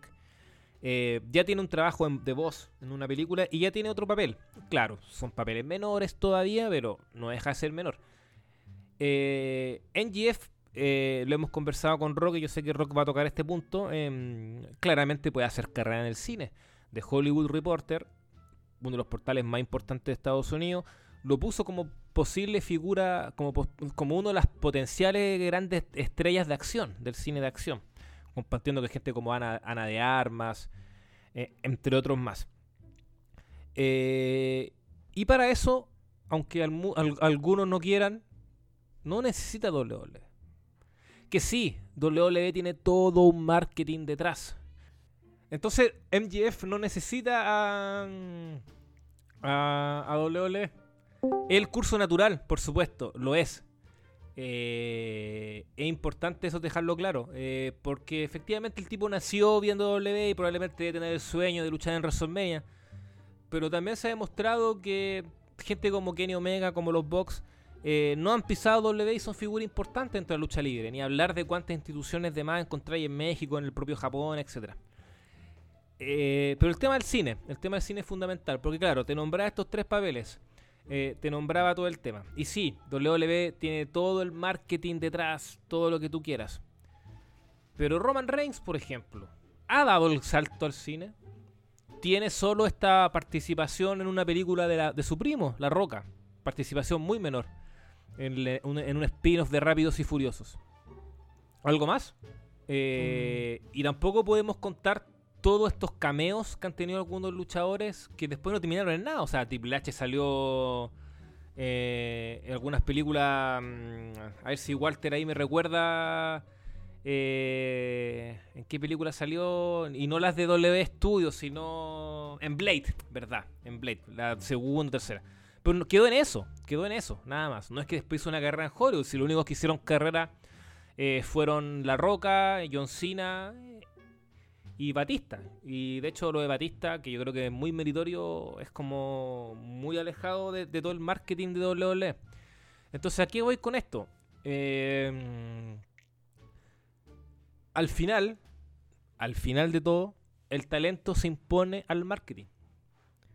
Y NGF es extremadamente talentoso. Y no van a necesitar todo ese marketing detrás para poder conseguir papeles y hacer una carrera si el que él así lo desea en, Hollywood. El tipo te canta bien, te actúa bien, te maneja todos los perfiles, weón. Y aparte es muy bueno en el ring. Entonces, eh, yo lo veo en esa parada para hacer la idea, Diego, de que yo lo veo eh, que tiene esa visión clara. Tiene esa visión clara y que puede decir, no, sigámonos el weón. Si en este momento soy la cara. Y, eso lo encuentro extraordinario. Rock. Eh, sí, bueno, primero que todo, igual, igual que digo, yo creo que MJF está renovado hace rato. 2022 puede ser, tal cual dice él.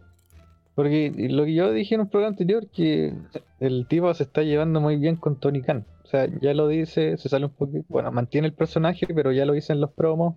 Le agradece a Tony Khan por crear All Elite y todo. Pero en las conferencias de prensa de los pay-per-view, y la química que tienen, pues, si Tony Khan le ríe todas las tallas le ríe todos los chistes, le, vende todo lo que dice en Jeff. Entonces esa relación está muy buena, está muy buena, así que buen billetito le tienen que estar pagando. Y sí, pues en Jeff va a seguir. Pero como yo eh, digo, el, yo creo que puede haber renovado por unos dos o tres años más. Y ahí ojalá, ojalá si el tipo no quiere seguir en la lucha o le apetece mucho el cine, vaya directo a Hollywood más y haga la misma carrera que Dwayne The Rock Johnson, que igual salió de la lucha libre como a los 31 años y ahí se dedicó al cine hasta el día de hoy. Yo creo que Jeff tiene una edad similar y puede hacer lo mismo, puede hacer lo mismo, tiene todas las condiciones. Porque igual el, cine es especial porque no, necesariamente triunfa el más carismático. Lo vimos con La Roca sí, con La Roca y Cena sí. Pero por ejemplo, eh, uno se pregunta por qué Stone Cold o Jericho o Engel, que son luchadores graciosísimos, no, han querido probar suerte o no lo han llamado de Hollywood porque a veces eh, te toca un papel y lo hiciste bien y quedaste. Entonces como a veces es muy específico, como Batista, que por suerte para él existió los Guardianes de la Galaxia en su época y, se quedó, se quedó para siempre. Entonces, Ian Jeff yo creo que él, él, muy talentoso y va a encontrar su, su papel, va a encontrar su, su forma de Hollywood y no va a salir más. Ya lo, ya lo está haciendo de a poquito, siendo antes de ser campeón mundial, ahora con toda la exposición que tiene, lo han invitado a programas de, de televisión, va a seguir triunfando, no, no me cabe ninguna duda, que tiene todo el éxito fuera del mundo del wrestling. O sea, el mundo del wrestling le va a quedar chico en muy poco tiempo más. Eh, un tipo brillante y claro, talento generacional totalmente. O sea, yo creo que lo, él tiene que ser la cara de All Elite Wrestling fuera de All Elite Wrestling. Que la gente diga, este es NGF, el famoso NGF, y estuvo en All Elite Wrestling. Entonces sí, ojalá se le dé. Que no, yo creo que no, no, tiene que ir a, a WWE porque WWE, claro, como hablábamos con Roman, que no se le ha dado, no, ya no fue ya no fue en el cine Roman. ¿Y en, qué talento proyectable tiene? categórico? Sí, categórico, categórico, absolutamente. Sí, y aparte Roman como que no está ni ahí con nada. apenas le interesa luchar. Como que, no sé, el tipo está feliz en su casa. Y, por ejemplo, ¿qué otro talento joven o proyectable tiene WWE para el cine? No, no tiene. no, tiene perfil de luchador. WWE te intentó meter al Miss. Porque estas películas de W Studio, yo, yo, estoy preparando un, artículo, bueno, de los tantos artículos que estoy preparando y nunca los concreto, pero ya los voy a concretar, gente. Paciencia y tranquilidad ante todo. Eh, eh, el marketing, los buenos te intentan, a Batista nunca lo intentaron meter, si Batista nunca protagonizó ninguna película de W Studios, pero sí Mr. Kennedy, para que te des cuenta. Eh, y bueno, y Randy Orton, que es el weón más fome de la vida actuando, po, eh, y después nunca lo pescaron. Bueno, el Miss, la empresa lo potenció mucho, lo potenció mucho, pero no lo llamaron nomás, nunca lo han llamado. Entonces, la weá es así, el talento se impone al marketing. Puede costar, sí, puede costar, pero al final se termina imponiendo, y así yo lo veo. Rock. Oye, y por ejemplo, vamos más allá, y Becky, nadie duda lo, lo buena que es Becky, lo grande que es Becky, lo popular que es Becky, lo carismática que es Becky. Y Becky apareció en una serie de televisión de 5 minutos, en una serie que no era conocida, weón. Ni, no- ni siquiera la pusieron en una serie, no, ni me acuerdo el nombre de la serie. Y eso fue. Y salió este Triple Claro. H ahí, po, Y. Char- Hace poco. Respeto. creo que Charlotte, Charlotte también tiene un cameo muy intrascendente. De hecho, Liv, digamos que Liv siendo matada por Chucky es, es lo que mejor han hecho, digamos, en términos de, generar impacto. Y eso que Liv no es tan no es tan famosa como la propia Becky o Charlotte. Si al final eh, al que le toca, le toca. Y bueno, y, y sobre Eh, eso, Rock, también recordar que se, se viene una película de sobre la vida de dos, dos luchadoras, de, eh, dos luchadoras leyendas dentro de la división femenina a lo largo de la historia en Estados Unidos, que iba a estar originalmente Liv Morgan con Charlotte, pero fueron reemplazadas por Tony Storm y Camille de la NWA. Entonces ahí te refleja también eso. Bueno, ahí quizás WWE no las dejó, qué sé yo, pero pero puta, se puede, weón, se puede. Si, si, si la gente... Porque, por ejemplo, Jake Cargill, yo creo que Jake Cargill llegó a W por eso mismo. Y ella debe pensar que con todo el marketing y todo el posicionamiento, que ojo, que W, el marketing no es tan malo. Yo no lo, no, no lo estoy sataniza- satanizando acá. Creo que ir a los programas, eh, hablar de tu producto es, es necesario. Y, y All Elite lo está haciendo últimamente con los recintos donde va, o sea, las ciudades. Porque si la entrada de venta es tan lenta, baja, tan, lenta la, venta de entrada, te mandan a alguien para que hable y etcétera, que me parece que es- eso tiene que ser. Si está bien, si el marketing bien direccionado es bueno. Pero claro, para, el cine en particular, necesita otras cosas, necesitáis talento. Y ese talento lo puedes tener estando aquí o estando, no sé, weón, en la China. Ahora sí, Rock. Sí, sí, de acuerdo. Y por ejemplo, es que WWE tampoco te, te promociona mucho. Si nosotros, cuando seguíamos a Sacha Banks en WWE, por ejemplo, Sacha estaba nominada, no sé, pues estos Kid Choice Awards o cosas así. No, no aparecía en Raw, no aparecía en SmackDown como voten por ella. Cuando estuvo en el Mandalorian, nosotros con Nacho bromeábamos, entre comillas, que ojalá entrara con una nave de Star Wars, ¿cachai? Y no, nunca se habló del Mandalorian en los programas.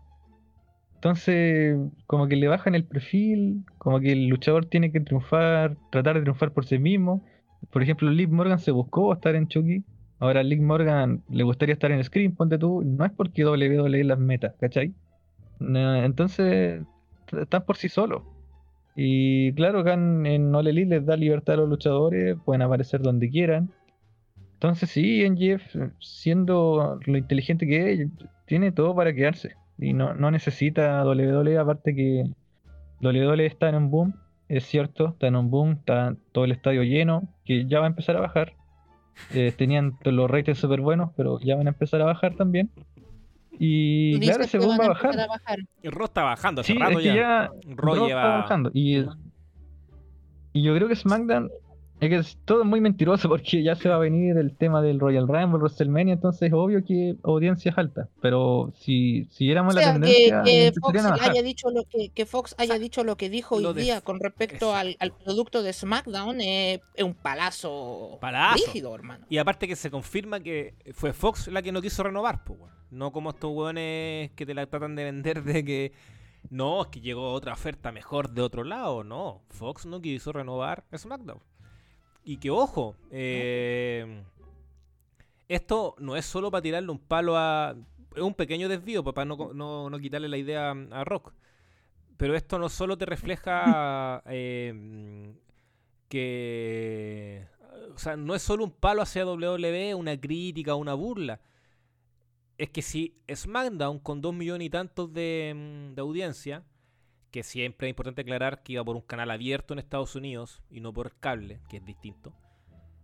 Pero te refleja que la industria de la lucha libre, para los auspiciadores, las marcas y todo, no es tan popular como se le pinta. Entonces, ojo con ello. Ojo con ello. Y. Y nada, po, hay que ver cómo hacer Roy en NXT cuando se empiece su renovación. Esto que eso. Exacto. Y, y claro, aquí WWE te va a vender la entrada, los recintos, los pay-per-view, que sí, le está yendo bien y bacán. Bacán. Pero ojo, hay otras cosas que también se esconden por la alfombra y los fanáticos también hacen vistas gordas.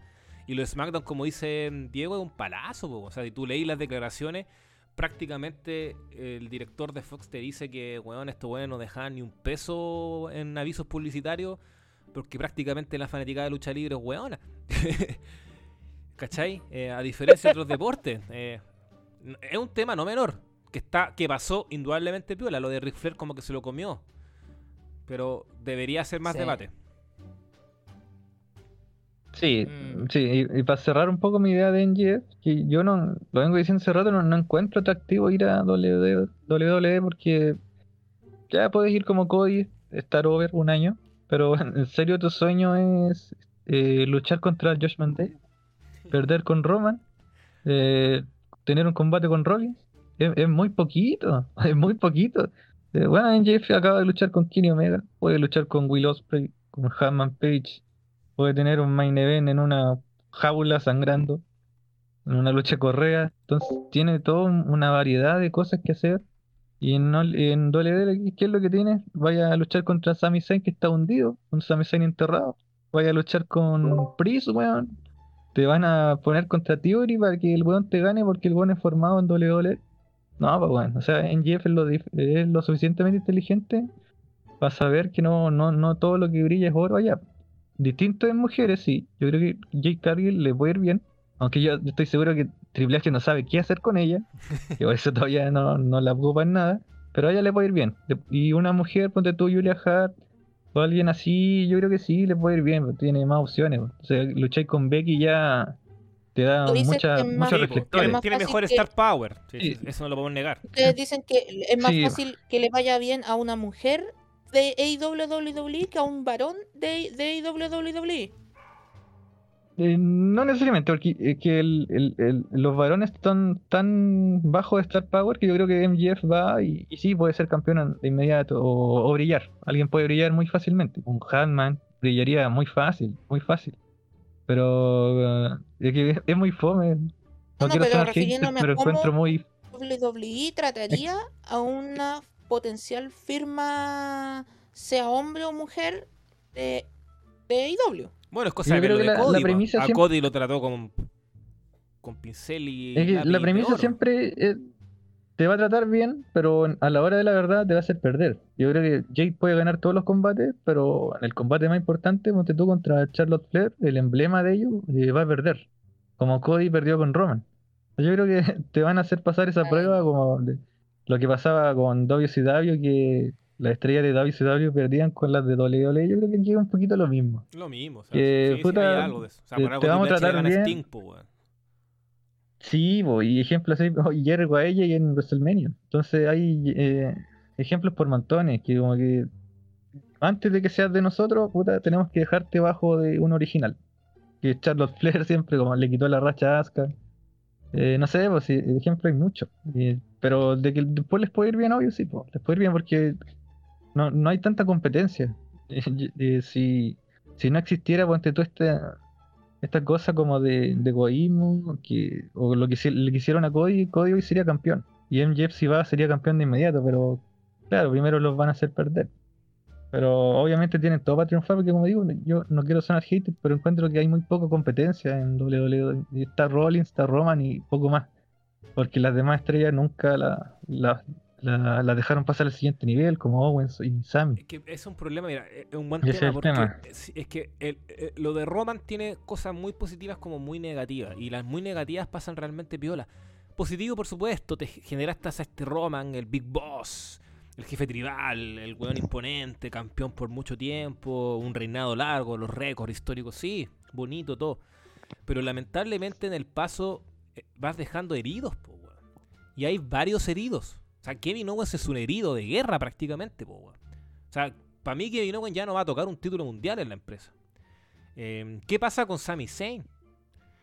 Eh, Drew McIntyre que todavía no renueva. Porque yo creo que Drew McIntyre tiene claro que, sobre todo pensando que mm, TKO, weón, se van a cagonear más con las platas. El weón tiene claro que no lo van a renovar por la cantidad de plata al nivel de Rollins o de Roman. Y que si la empresa tiene que elegir entre Rollins, eh, Roman y Drew, van a elegir a Rollins y Roman. Por darte un ejemplo. ¿Cachai? Entonces, todo esto ha dejado, va a dejar y ha dejado heridos en el camino.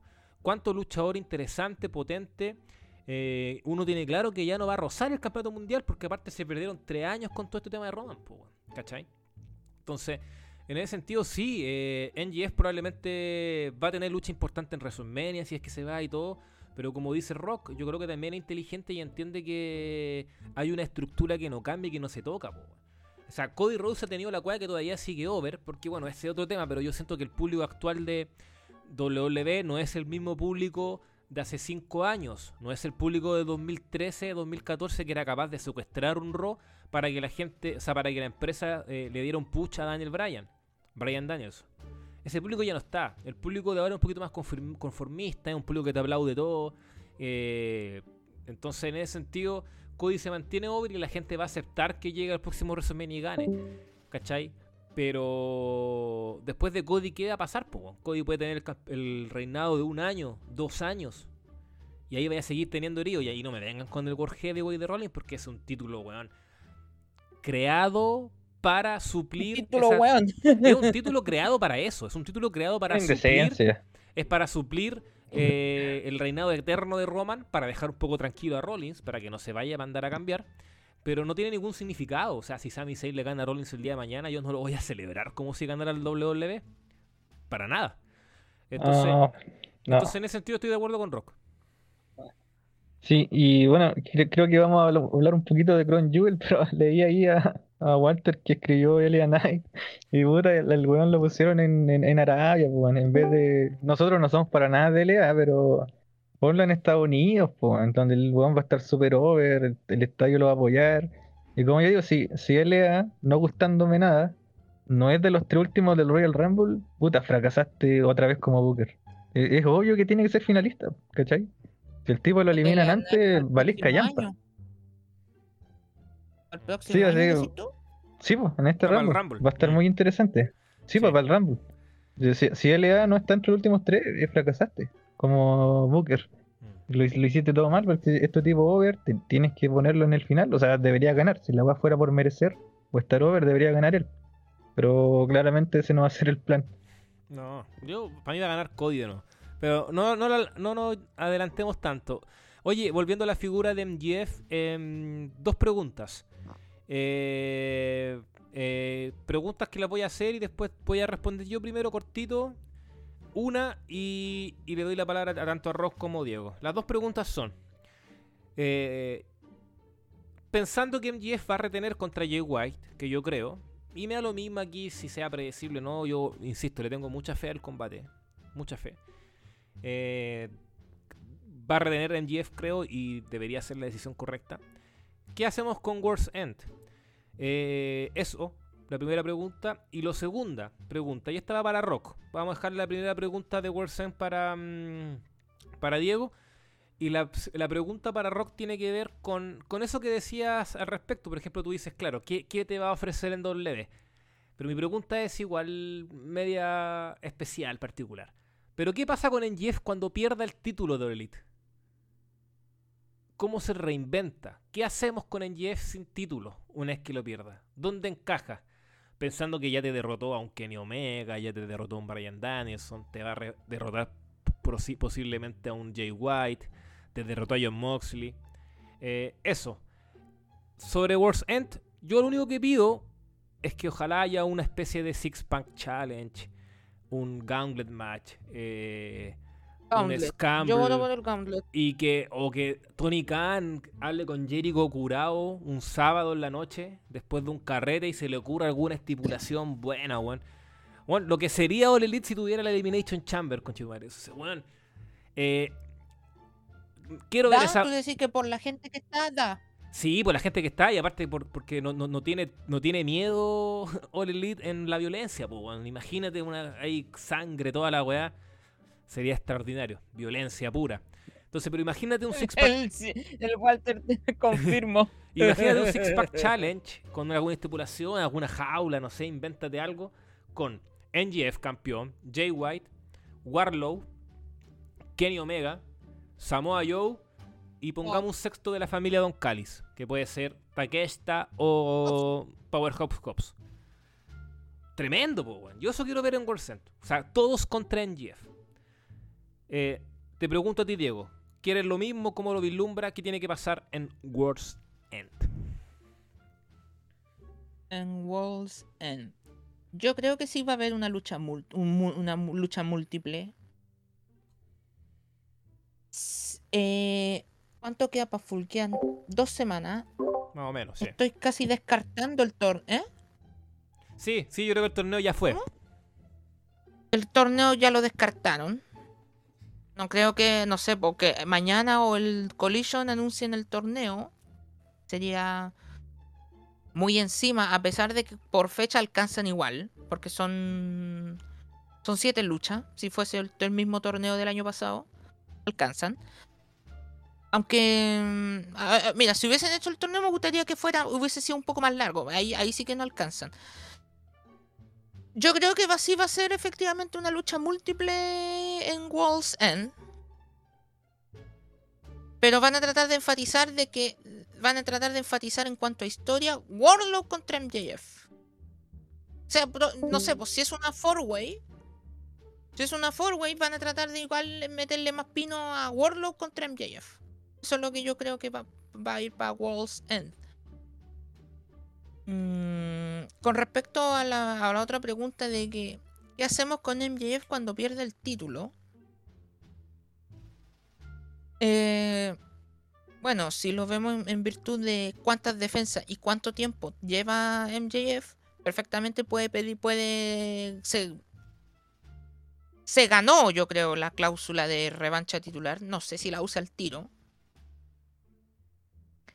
Si la usa al tiro y pierde, ahí probablemente se se enfeude con alguien que no no, no, no, interactuó así brígidamente. Probablemente el no sé, pues si si sube peldaño García, Daniel García, por ejemplo, el momento en que MJF pierde el título, probablemente le toque algo con él. Eh, hubo algo, hubo una interacción muy buena el año pasado en cuanto a lucha con Wheeler Utah. También podría pasar algo. Em, y creo que por ahí podría interactuar al toque, que interactúe al toque con otra persona, con una persona que ha interactuado poco o nada, y ahí a lo mejor retomar el camino para una revancha. Eso es lo que yo creo que puede pasar. Bueno, también va a depender de quién le quita el título. Si es alguien que está muy conectado a MJF, capaz que vayan por revancha al tiro. Punto. hay, muchas, hay, hay muchas aristas, muchas posibilidades. Vamos a ver qué pasa. Eh, Rock, la, pregunta que te hice respecto a esto: ¿qué hacer con NGF una vez que pierde el título? Ganarlo la semana siguiente. Eh, no, no, eh, no sé, la verdad que no tengo idea, pero no, no tengo ninguna duda que va a estar bien bugueado porque en Jeff, cuando, antes que fuera campeón, siempre estaba en algo. Siempre estaba en algo interesante. Eh, con, con Warlock de, de Enforcer, antes con, con su stable, cuando estaba con Jericho. Él siempre ha estado, siempre ha tenido su, su historia aparte. Aparte, el, el NGF es de los cracks que, que pueden tener, pueden ellos mismos crear su propia historia. Entonces, no, no, no tengo miedo, no tengo miedo que se vaya a perder en la programación o que se hunda en el buque, no, para nada. Aparte yo, a mí me gustaría verlo contra, contra Cole, porque yo, yo sigo con la idea que NGF está jugando a ser el bueno. Todavía quiero pensar eso y que en algún momento ¿Tenía una idea de quién es el diablo? Eh, no, no, no tengo idea quién es el diablo, pero eh, creo que el, el truco o el gran plan de NGF debería ser el traicionar a Cole en algún momento. Eh, bueno, yo, a mí no me gusta Cole, entonces a mí me gustaría que NGF, claro, lo, atacara y vuelva a ser heel, o en realidad que siem- siempre ha sido heel y que está jugando a ser face. Me gustaría pensar que es así. Y este es como el gran truco del diablo, hacerse el bueno. Eh, entonces quizás por ahí eh, Cole le cuesta el título o, o en Jeff después de, de perderse se desquita con Cole. No sé, pueden seguir por ahí, creo que todavía eso da. Pero sigo creyendo que Adam Cole no, no debe quitar el campeonato. Yo creo que Jeff va a perder con. Bueno, creía que podía perder con Omega. todavía podría perder con, con Omega en alguna otra revancha. Ya que Don Callis igual te hizo entrever que en una de esas Omega podía aplicar el One Winged Angel y ganar. Entonces ahí en Jeff puede perder con Omega o con Hanman. Yo creo que esas siguen siendo mis opciones. Aunque ahí concuerdo con todos que en algún momento creíamos que Eddie Kingston podía ganarle en Jeff. Entonces yo creo que el, el Jeff Hill te da más opciones también. Te da más opciones para luchar con Han- el propio Hanman y Eddie. Pero claro, ya hay que ver. Creo que en Jeff todavía tiene como hasta Revolution por lo menos como campeón. Fijo. Yo creo que no va a perder con White. Y obviamente estando este evento de World Ends, eh, como que te spoilea un poco que no, no va a perder el título y yo creo que también va a ganar esa, esa lucha multitudinaria. Creo que va a ganar ahí en. Y claro, yo creo sí, yo creo que llega a Revolution o llega a Double or Nothing. Y por ahí va a perder. Pero este año lo pasa como, como campeón, es lo que creo.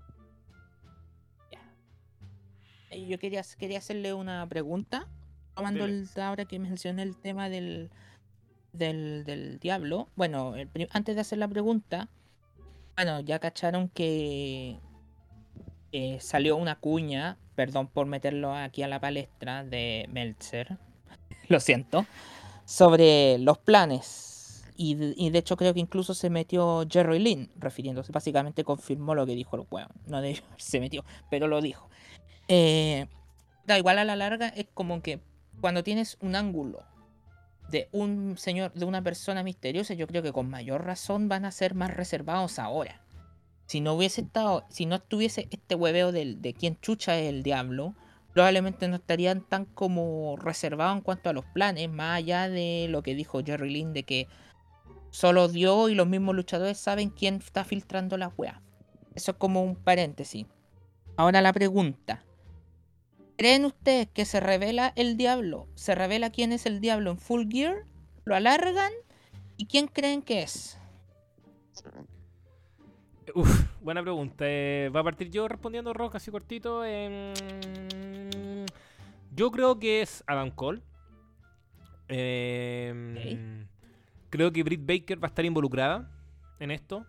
De hecho, podría Oh, ser quedó la incluso cagá hasta- con ese video de la semana, la- Sí, ese video Podría clip. ser incluso Britt Baker eh, la líder, la que está llevando al lado oscuro a Adam Cole mientras se recupera o si es que realmente está lesionado. que no sea sé. ella la diablo, como lo teorizaron algunos. Claro, eh, y ahí puedes meter a Roddy Strong, a, mm, a The Kingdom, El grupo entero. un potencial de un potencial regreso de Kyle que le- se le echa de menos. Eh, tampoco descarto a Jack Perry, ojo, no lo descarto.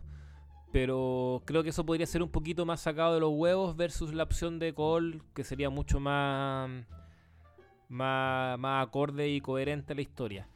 Pero creo que no, no vamos a conocer al diablo todavía. Creo que esto tiene para rato. decir, que pasa Full Gear y todavía va a estar ahí. Yo creo que pasa, sí, y Worst End, me atrevo a decir. ¿Qué pasa esto? Que el diablo se revele ahí. Sí, lo he pensado en Worst End, pero es que yo, mi, mi- mi- Eh, eh, yo, es que, eh, yo creo que el problema ahí es que. o sea, yo creo que es- mucho texto sí lo alargan para World's End. mm. Sí, puede, puede ser. Sí, igual tengo la duda, tengo la duda. Porque, claro, puede ser Ha muy- salido mucho, un poco, ha salido más veces estos últimos días. Mm. Como para alargarlo. Pero Full Gear igual lo he pensado. Y además, como, como, como el diablo apareció atacando a Jay White.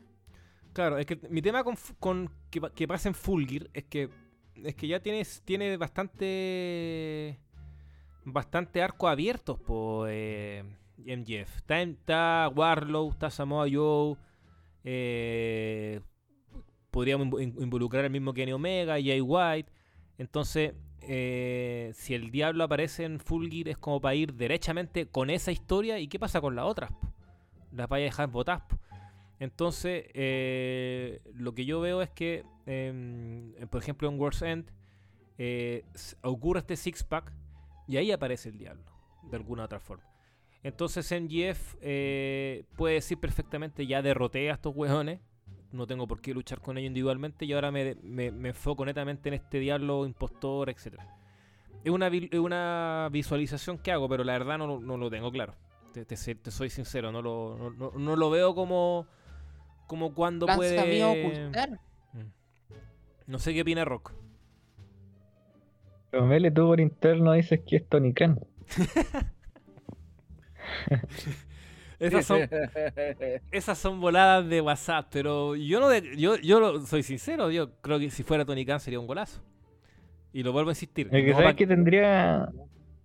Tendría hasta sentido si ponte tú en World's End, el, el diablo ayuda a retener a Angie, se saca la máscara y es Tony Khan y con el contrato ahí le dice, está firmado, una cuestión así, Shield Turn de Tony Khan.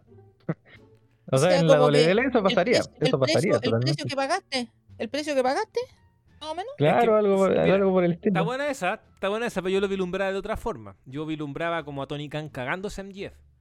Por todo lo que me hiciste, todo lo que me pasaste con la weá, todo el tema. Bueno, renueva. es que ahí dejáis el pase para que el weón se vaya, po. No, po, pero renueva, pero te hago la vida imposible, po, weón. Pero por eso te digo, es difícil. Si era en volar, en volar de WhatsApp, de. de si hasta en WhatsApp, hasta en WhatsApp he, tirado a la talla con que bien, está 100 bien. Pong, po, weón. A ese nivel estoy tirando weá.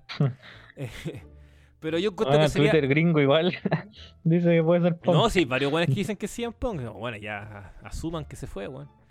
Eh, la, la cosa es que eh, para mí sería un golazo. Y aparte, yo, yo siempre he dicho, Tony Khan debería tener perso- personaje en televisión, weón.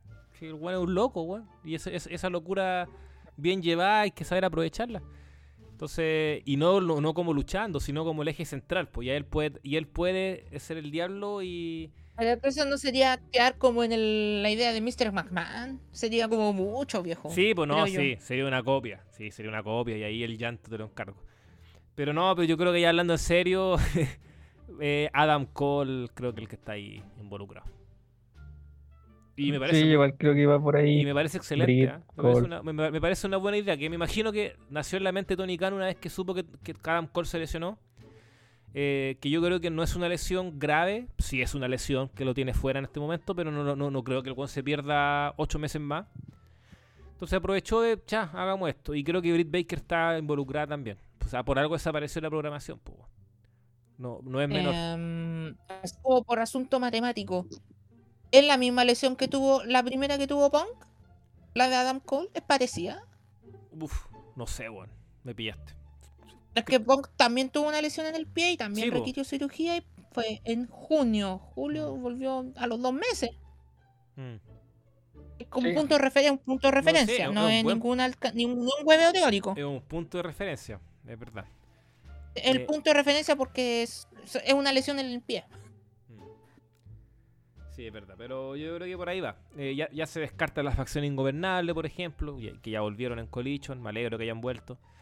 Ya se descartan a varios. Una lucha para, lado. Sí. Eh, pero ojo con Jack Perry. También, ojo. Sí, con- Jack Perry tiene todo el sentido. Jack Perry. Tiene mucho sentido Jack Perry porque en Jeff en las promos siempre le, le dijo, bueno, tú vayas a triunfar cuando te vayas al lado oscuro, por así decirlo. Esa era la, la metáfora. O sea, sé Gil y vaya, Claro. te va a ir bien. Jack- Básicamente le quitó el puesto al comilla, al comilla, al diablo de turno, po. Sí, po. Pero Jack Perry con quién? O sea, Jack Perry con quién? no, eh, estoy, estoy dando la idea de que comilla, comilla, comilla, Punk era el diablo Ah, y no, Jack sí, sí, Perry po, fue sí, el que sí. básicamente No, no, le quitó claro. el puesto. Sí, po. No, sí. Yo no lo veo tan mal. Eh, yo sé que algunos se sentirían decepcionados, ah, Jack Perry, pero yo no lo vería tan mal. Eh, pero mi pregunta es con quién, po. Si Jack Perry llegaría con un estable, yo creo, o con un grupito. Esa es como la idea, o sea, a Jay White no le atacó el diablo solo, lo atacó con otros weones. Por ahí también va la cosa. Mala cosa. Es un temazo, un temazo, pero ya. eh, eso dejémoslo para otro, otro momento. Eh, ya nos queda poquito ya. Nos queda poquito. Estamos llegando a las prácticamente dos horas de programa. Em, ya es tiempo de ir cerrando. eh, palabras breves nomás. Palabras breves como. eh, como previa de lo que está pasando en WWE con Crown que, que ya se viene prontito. Recordemos que los horarios son distintos. En nuestro sitio pueden encontrar todos los ho- horarios para para Crown en Latinoamérica, que recordemos empieza más temprano. Eh, mira, ya sé quién es el que está saludando. ¿ah? Un saludo, Cauro. Don Meñique me mandó la invitación. Vengo con pase del más grande. Ah, sí, sí.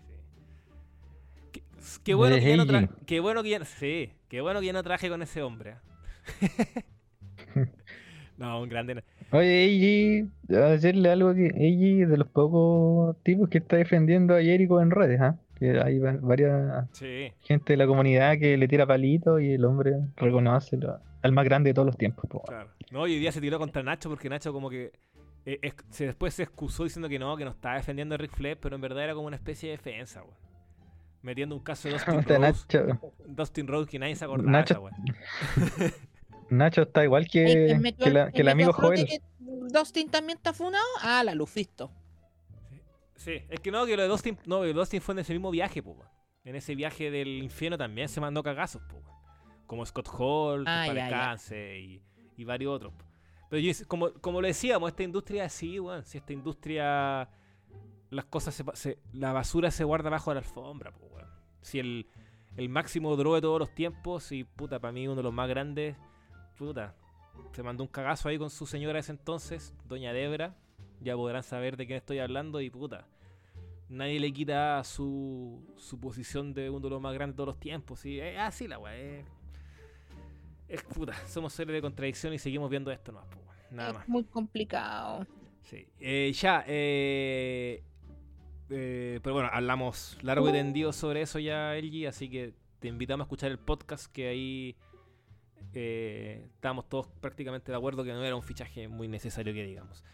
Eh, ya, lo que se viene con Crunchyroll básicamente son, son preguntas, vamos a seguir esa lógica porque aparte este programa va a ir muy encima del evento, entonces no vamos a poner a analizar toda la cartelera, sino más bien hacer algunos conceptos. Eh, bueno, eh, Rock algo ya habló del, del Roman contra EL Knight. Creo que la victoria de Roman es tan obvia que, que no hay mucho que decir. Eh, básicamente, que yo encuentro igual que está bien que EL Knight tenga estas opciones. Va a ser interesante ver cómo se desenvuelve en el ring. Que a mí lo que más me interesa es eso, porque creo que su punto más débil es ese. Creo que en el micro y en carisma va sobrado, pero en el ring no es su gran fuerte. pues. Entonces vamos, va a ser interesante cómo está la lucha. Eh, pero lamentablemente va a haber mucho sobre buqueo, etcétera. Eh, Rollins contra Drew, creo que un combate también me, me interesa mucho, sobre todo ver si gana Rollins, que yo creo que va a ganar Rollins, y ver el estatus de Drew, po, de Drew con su contrato. Yo lo decía ahí en su momento, eh, va a pasar mucho eso, va a pasar mucho eso que estos luchadores van a querer contratos más grandes y la empresa le va a decir que no.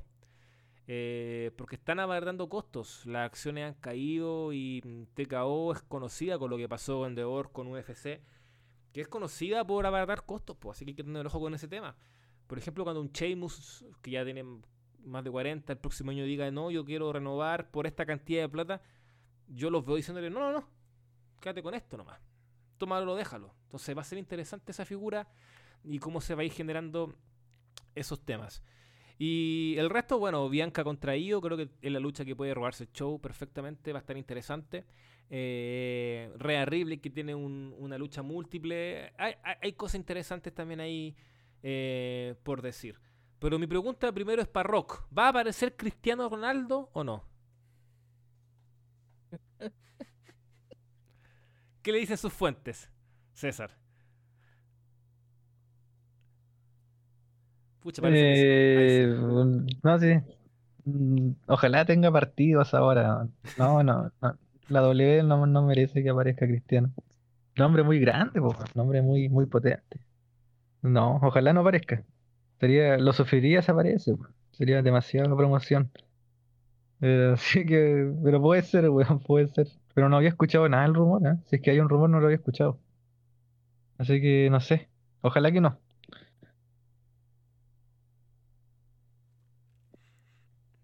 Perfecto. Y lo último tiene que ver con el minuto de descarga, por supuesto, un clásico de nuestra sección, eh, porque no hay mucho más que hablar respecto a, a WWE pensando en lo que ha sido el evento, vamos a ver qué es lo que se viene después, para los próximos podcasts ahí podemos hacer un análisis mucho más, más importante y grande, y lo de SmackDown, ¿ah? es un tema que, que también sería bueno profundizarlo. Eh, minuto de descarga, donde nuestros invitados y panelistas hacen un editorial, se descargan, critican o alaban o dicen lo que quieren respecto o al mundo de la lucha libre o a otras disciplinas, deportes, etcétera. Don Rock, un clásico ya. Partamos. Esta, vez no tengo. eh, A ver, estoy haciendo un poco de memoria. Creo que no, no tengo algo. algo que. Ah, ya, se me ocurrió ya. Tenía que salir Natalia al ruedo. Natalia, po. Y justo Walter me, estaba, me lo escribe. Sí, porque. Hoy, ahora me acuerdo también lo de Becky en NXT. Que ahí teníamos opiniones distintas. De hecho, apareció la nueva campeona de NXT esta semana, ¿no? Que según Mele ya estaba para WrestleMania.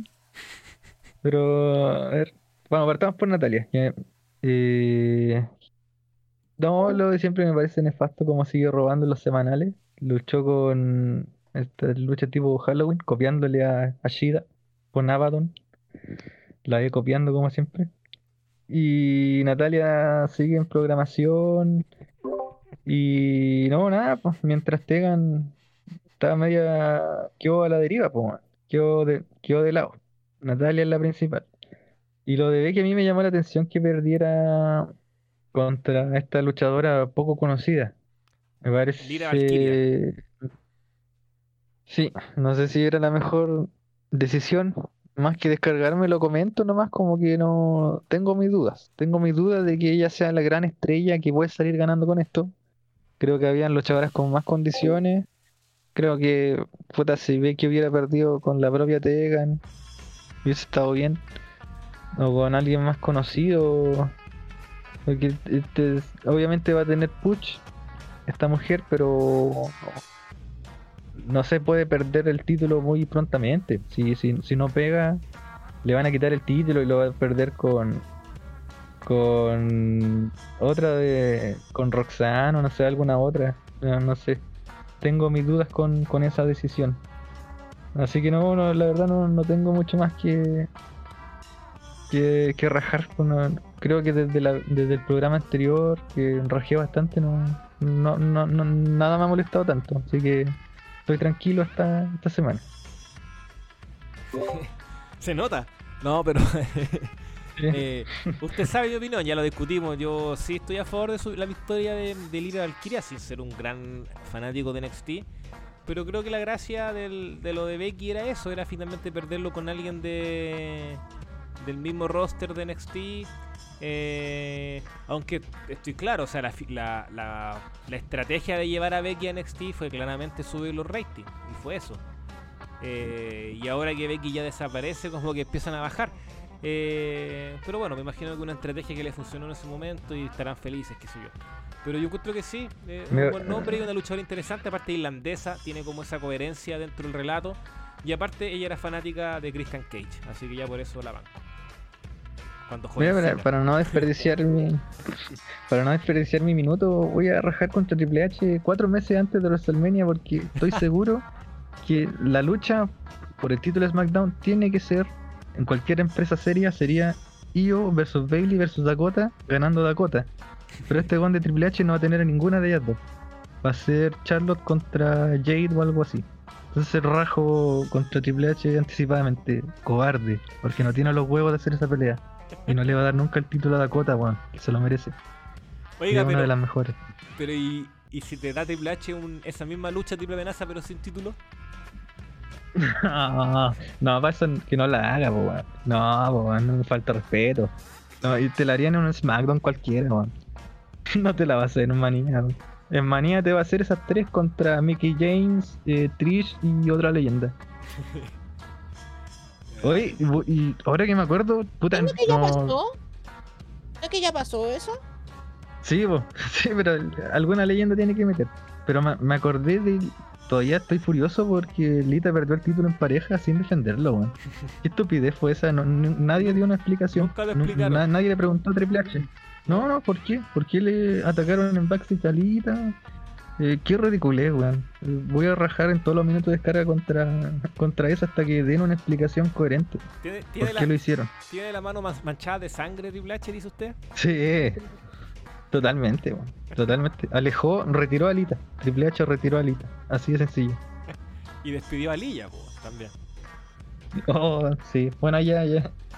Ya lo dije ya, pero. No, Triple H nefasto. Ay, ay. Siempre, siempre me gustan los minutos de descarga de, de Rockstar. Muy chistoso, ¿ah? me, me divierto. Eh, yo, ah, bueno, ah, ya, ya te contaré, argumenté ese punto. em, eh, bueno, ya hablar de WrestleMania creo que falta mucho todavía para eso, así que no, no me quiero adelantar. Y el resto nada, el resto ya lo dije con respecto a, a todas estas críticas a la visión de Twitter.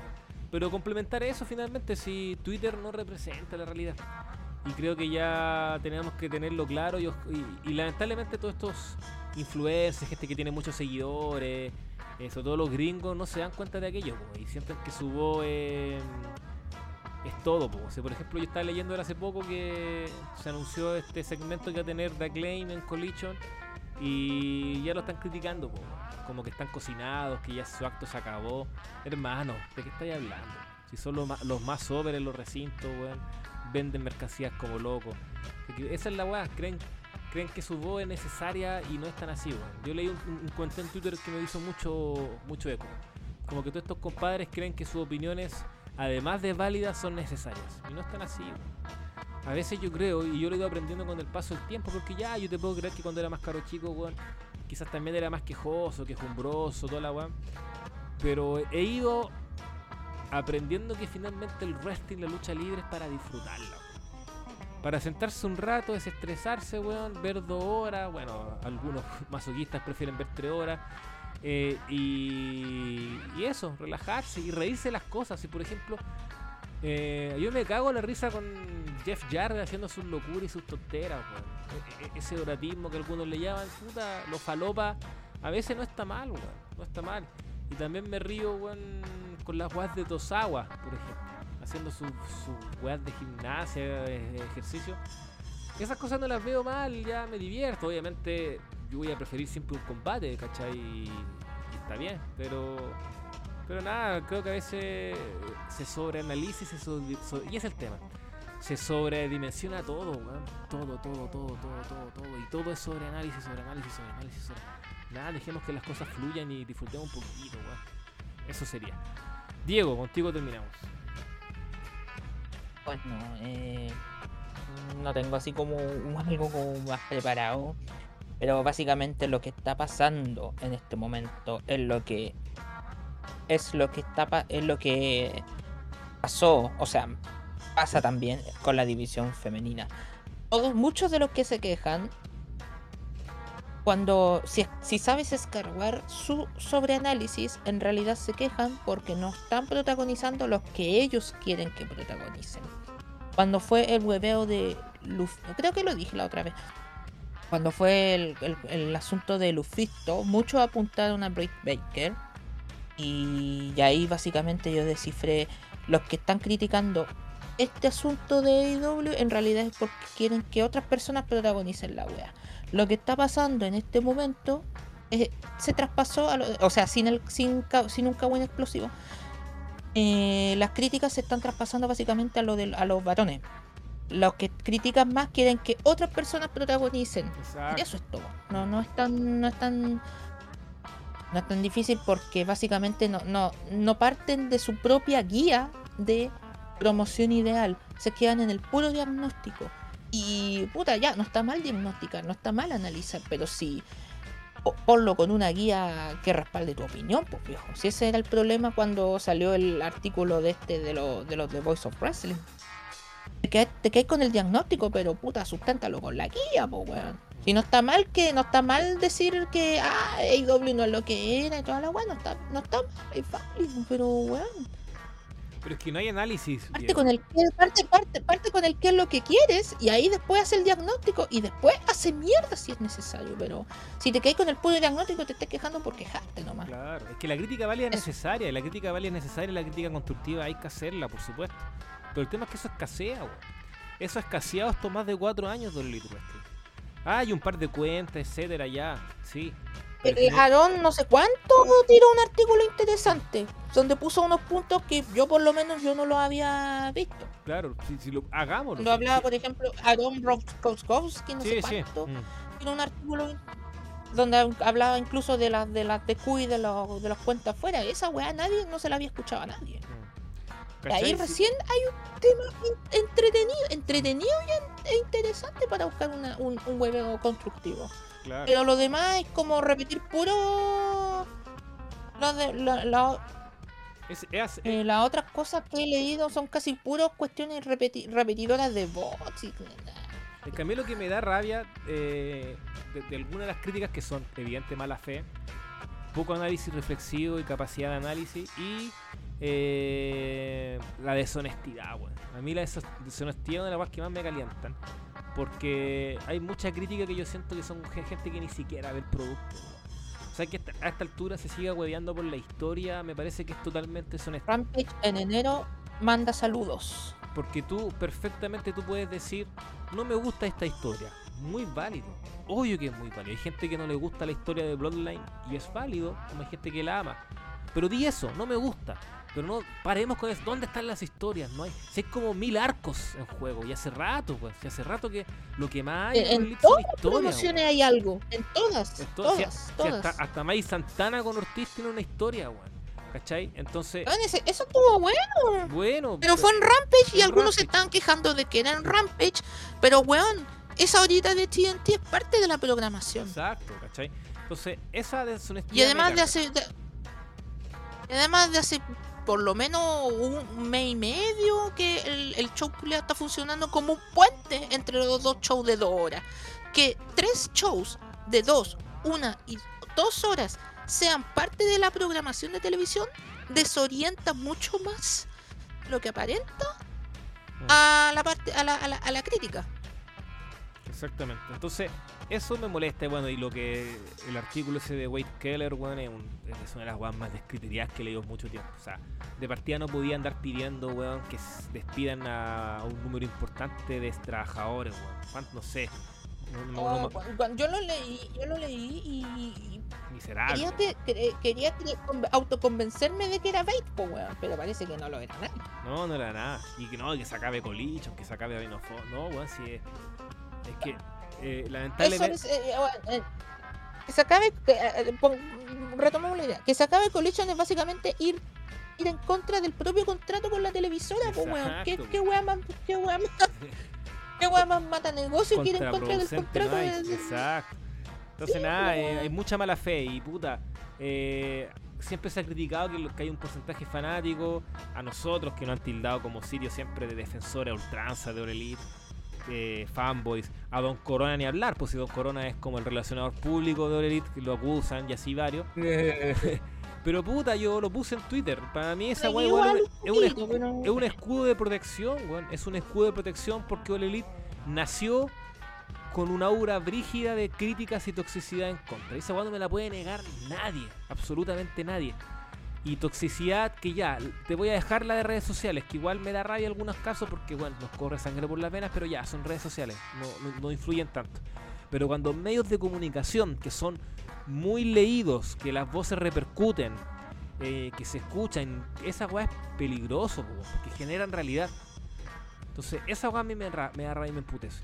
Yo Elite ha tenido que convivir con esa weá siempre. Sí. De hecho, toda esta histeria que se ha generado últimamente a mí tampoco me sorprende tanto porque All Elite nació con esa histeria. weón. Si la- están con la lupa muchos weones así. Ta, ta, ta, ta, ta, esto, oh, hicieron esto, hicieron esto otro, oh, qué mal, bla, weón. Siempre, weón, loco, siéntense y disfruten la weá un rato, weón.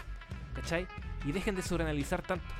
Y con Elite ha pasado eso. Entonces, ¿qué te llega? Eso es que existe esta gente que te defiende la empresa. Porque tanto, tanto, tanto. Entonces, ¿cachai? Al final es Es un- una consecuencia, dices es una tú. consecuencia de, es una respuesta, weón, es una respuesta. Entonces, eh, y, y, y, weón, y, y la mierda que le han tirado a la empresa es de hace tiempo. Si tení Disco Inferno, Eric Bischoff, Los Queseros, eh, youtubers. O sea, es un cúmulo de weas contra ellos. Entonces, finalmente tú sentías a veces que es All Elite contra el mundo, weón. Entonces, también igual me da un poco de paja que la propia fanaticada gringa, en especial de Twitter, los más duros, puristas, como quieran, también empiezan también a criticar la weá porque al final realmente sentís que estáis uno contra todos, pues, ¿cachai? Una paja la weá. Entonces, pero bueno, insisto, ese punto en particular de las redes no hay que darle mayor importancia en que cueste porque es eso, son redes. Es pasajero, weón. Lo que se escribió hoy día, mañana se va a olvidar, weón. Lo que importa es lo que pasa en televisión, eh, lo que diga la cadena, lo que se vea en los recintos, los shows, etc. Eso es lo fundamental. Pero cuando ya los medios de comunicación se meten y salen con estas estupideces de artículos, eh, la cosa cambia un poco. Yo creo que hay que tener cuidado. ¿Estamos? Estamos. Sí. Qué buen programa. ¿eh? Qué buen programa. Yo dije, no, no, no. Lo vamos a hacer más corto esta vez, pero veo, veo que no. Pero es que es inevitable, hay muchas cosas. De hecho, a mí me encantaría seguir hablando de Elite, de W, de Impact. Pero no tenemos a Walter para hablar de Impact. Yo tengo que ponerme al día con Bon for Glory. Esto ya no lo veo, tengo muchas ganas de verlo. Eh, pero tengo pendiente Oye, varias bueno. cosas. Oh, pero de lo de lo de lo de Watch Wrestling, no sé si lo cacharon. ¿Qué pasó? ¿Cerró? Eh, no, no, ¿Qué pasó? a No, ver, tengo idea. corroborar. Dice que eh, había, me había salido en Twitter un hueveo, una nota alemán de que todo lo que era Watch Wrestling lo dieron de baja. Pero no estoy muy seguro. Mm. No, uf, Ah, no, aquí hay otro. No, No, no- dudo nada. no me sorprendería. ¿eh? Pero ahí va, hay, claro, hay otros más para buscar. Oye, sí, para terminar, Walter dice, claro, el, el anuncio falopa de Tony Khan sobre la entrada de Ol- Olin 2024 sí, igual me molestó un poquito, debo, debo ser es- sincero. Pero puta, estáis compitiendo contra la final del, del béisbol, la World Series, tenía la NBA y All Elite sacó mejor rating que la semana pasada. Con todos estos segmentos, Puta. con estos anuncios, así que le funcionó. Pues, yo creo que Lo del anuncio, yo creo que va a funcionar siempre y cuando las entradas se, empiecen a vender se empiecen a vender bien al tiro. Si no, perdiste el tiempo. Sí, obvio. No, y aparte que una Creo, respuesta, es una creo, creo, respuesta creo, al, creo. al show en Berlín que va a ser WWE, eh, Batch en Bueno, también entonces... promocionando tu propio evento. Sí, sí, eh, pero claro, eh, yo igual soy de la idea de que a veces tenéis que tener un poquito de tino, o sea, más que tino, un poquito más de estrategia, porque... eh, a lo mejor pudo, que a lo mejor pudo haber hecho el anuncio sin decir que había anuncio. Sí, no, es que a veces tu audiencia se puede enojar, pues, entonces para el próximo anuncio esa audiencia ya no te va a sintonizar capaz porque ya la vas a transformar en un meme, ¿cachai? Entonces, que no me parece mal, a eso, pero... Oye, lo del anuncio, eh, lo leí en Twitter que alguien tenía mucha razón. que Está bien que lo dijera en TV, porque si lo pone en Twitter, puta, llega, no sé, El 7%. mi- mi- miles, miles de personas, ¿cierto? Miles de personas. Pero en TV te ven los 800 mil, bueno, 900 mil de pic que tiene Dynamite siempre, o más. Pero es eso y eso en ¿Cachai? Estados Unidos nomás. Sí, pues mucho, mucho más el alcance. Entonces, quizás, el claro, el error fue el meme Tony Khan era un gran anuncio. Pero Sí, de que lo diga en TV, tenía que decirlo en TV. Es verdad, a mí no me molestó Sí, porque yo hace, rato que estoy esperando lo de HBO Max, ojalá que se cumpla esa weá. Pero. ¿Qué? Pero puta, ya eh, entiendo, igual que es man, parte, es parte Ahora salió algo interesante sobre eso. Salió algo interesante con respecto a eso. Sí, que supuesta, lo de la biblioteca. Sí, que está, está- el, el obstáculo está ahí. Sí, que Tony Khan quiere más Si plata. no fuese, si fuese, si no fuese por eso, ya hubieran renovado al tiro. Sí, que Tony, Tony Khan quiere más plata. Sobre todo por la biblioteca. Que parece que Warner Bros. quiere la biblioteca tanto de Elite como de, mm, de Ring of Honor con la transmisión de los pay-per-view. Pero Tony Khan quiere más plata. Y que, puta, si me pregunté, me parece que, que es válido. No, yo lo que tengo entendido es lo que tengo entendido que el precio de la videoteca de AEW es donde el precio solo de la videoteca, Ah, solo la es- biblioteca. es donde está el, el- el freno. Mm, Sí, o sea que los cincuenta y tantos Dynamite, Rampage, Collision, Darks, Elevation, y los pay ahí está el, ahí está el, el freno, el reporte. Sí, también. No sé cómo, HBO. no sé cómo va a ser eso. No, que- Eh, Además hay que Max, cuán- Max que ponga Además la que plata ver- nomás. sí, que En vez de hacer como, se raje, ¿no? weón, ¿cuánta plata nos perdió HBO en The Idol, weón? Serie, weón, mala, weón. Que ponga plata para All Elite nomás. Sí. Y ojo, ojo con otra cosa, ¿eh? También hay reportes de que eh, Warner Bros. eh, estaría dispuesto a vender sus derechos de la NBA, que van por TNT, y que ahí aparecería USA Network como uno de los principales interesados. USA Network, que es el actual canal de NXT y de Raw, y que va a ser el futuro canal de SmackDown. Ojo con ello, porque se dice que si van a comprar la NBA esos derechos, ya no estarían tan interesados ni en Raw ni en NXT. Y le entraría platita fresca a Warner Bros. Discovery y así poder renovar por algo mejor a All Elite. También hay que estar atentos a esa jugada. O también se puede ver desde otro punto de vista. Eh, sin la plata de la NBA, quizás bajen los recursos para All Elite. Aunque yo no creo eso, eso, no creo, porque si los quieren vender es por algo. No creo, no creo que bajen porque el- la diferencia de guita entre uno y otro es abismal. Mucho. Mm. Yo creo que va a haber un, un- un alza en la tasa de, de- en la tasa de esos derechos, pero probablemente no sea tanto como la que estime eh, Tony Khan o la que a lo mejor nos gustaría que fuera. Pues si, si lográis un gran upgrade con los derechos, fantástico. Y además, si, si, si aseguráis tele- si aseguráis espacio para AEW por 5 años, ponele, puta, vaya, vaya a dejar a Dynamite, a Rampage y Collision que duren más que Nitro. Ya vaya, vaya, vaya a superar en cuanto a duración de televisión a un periodo muy brígido de la lucha estadounidense. Y eso y eso es, y eso es muy revela eso sería muy revelador si es que se llega al trato luego. Es verdad, ya. Llegó la hora de cerrar esta edición de hoy en el wrestling. Sí. Diego, César y los que estuvieron aquí escuchando y comentando, eh, agradecimientos también y por supuesto la invitación a que revisen www.2202.com con todo el análisis, noticias, reflexión, podcast y mucho más del mundo de la lucha libre. Me despido, Cristóbal Meléndez acá, su conductor, solo diciéndole a Tony Khan, contráteme a Rondita Rousey, por favor, haga lo posible.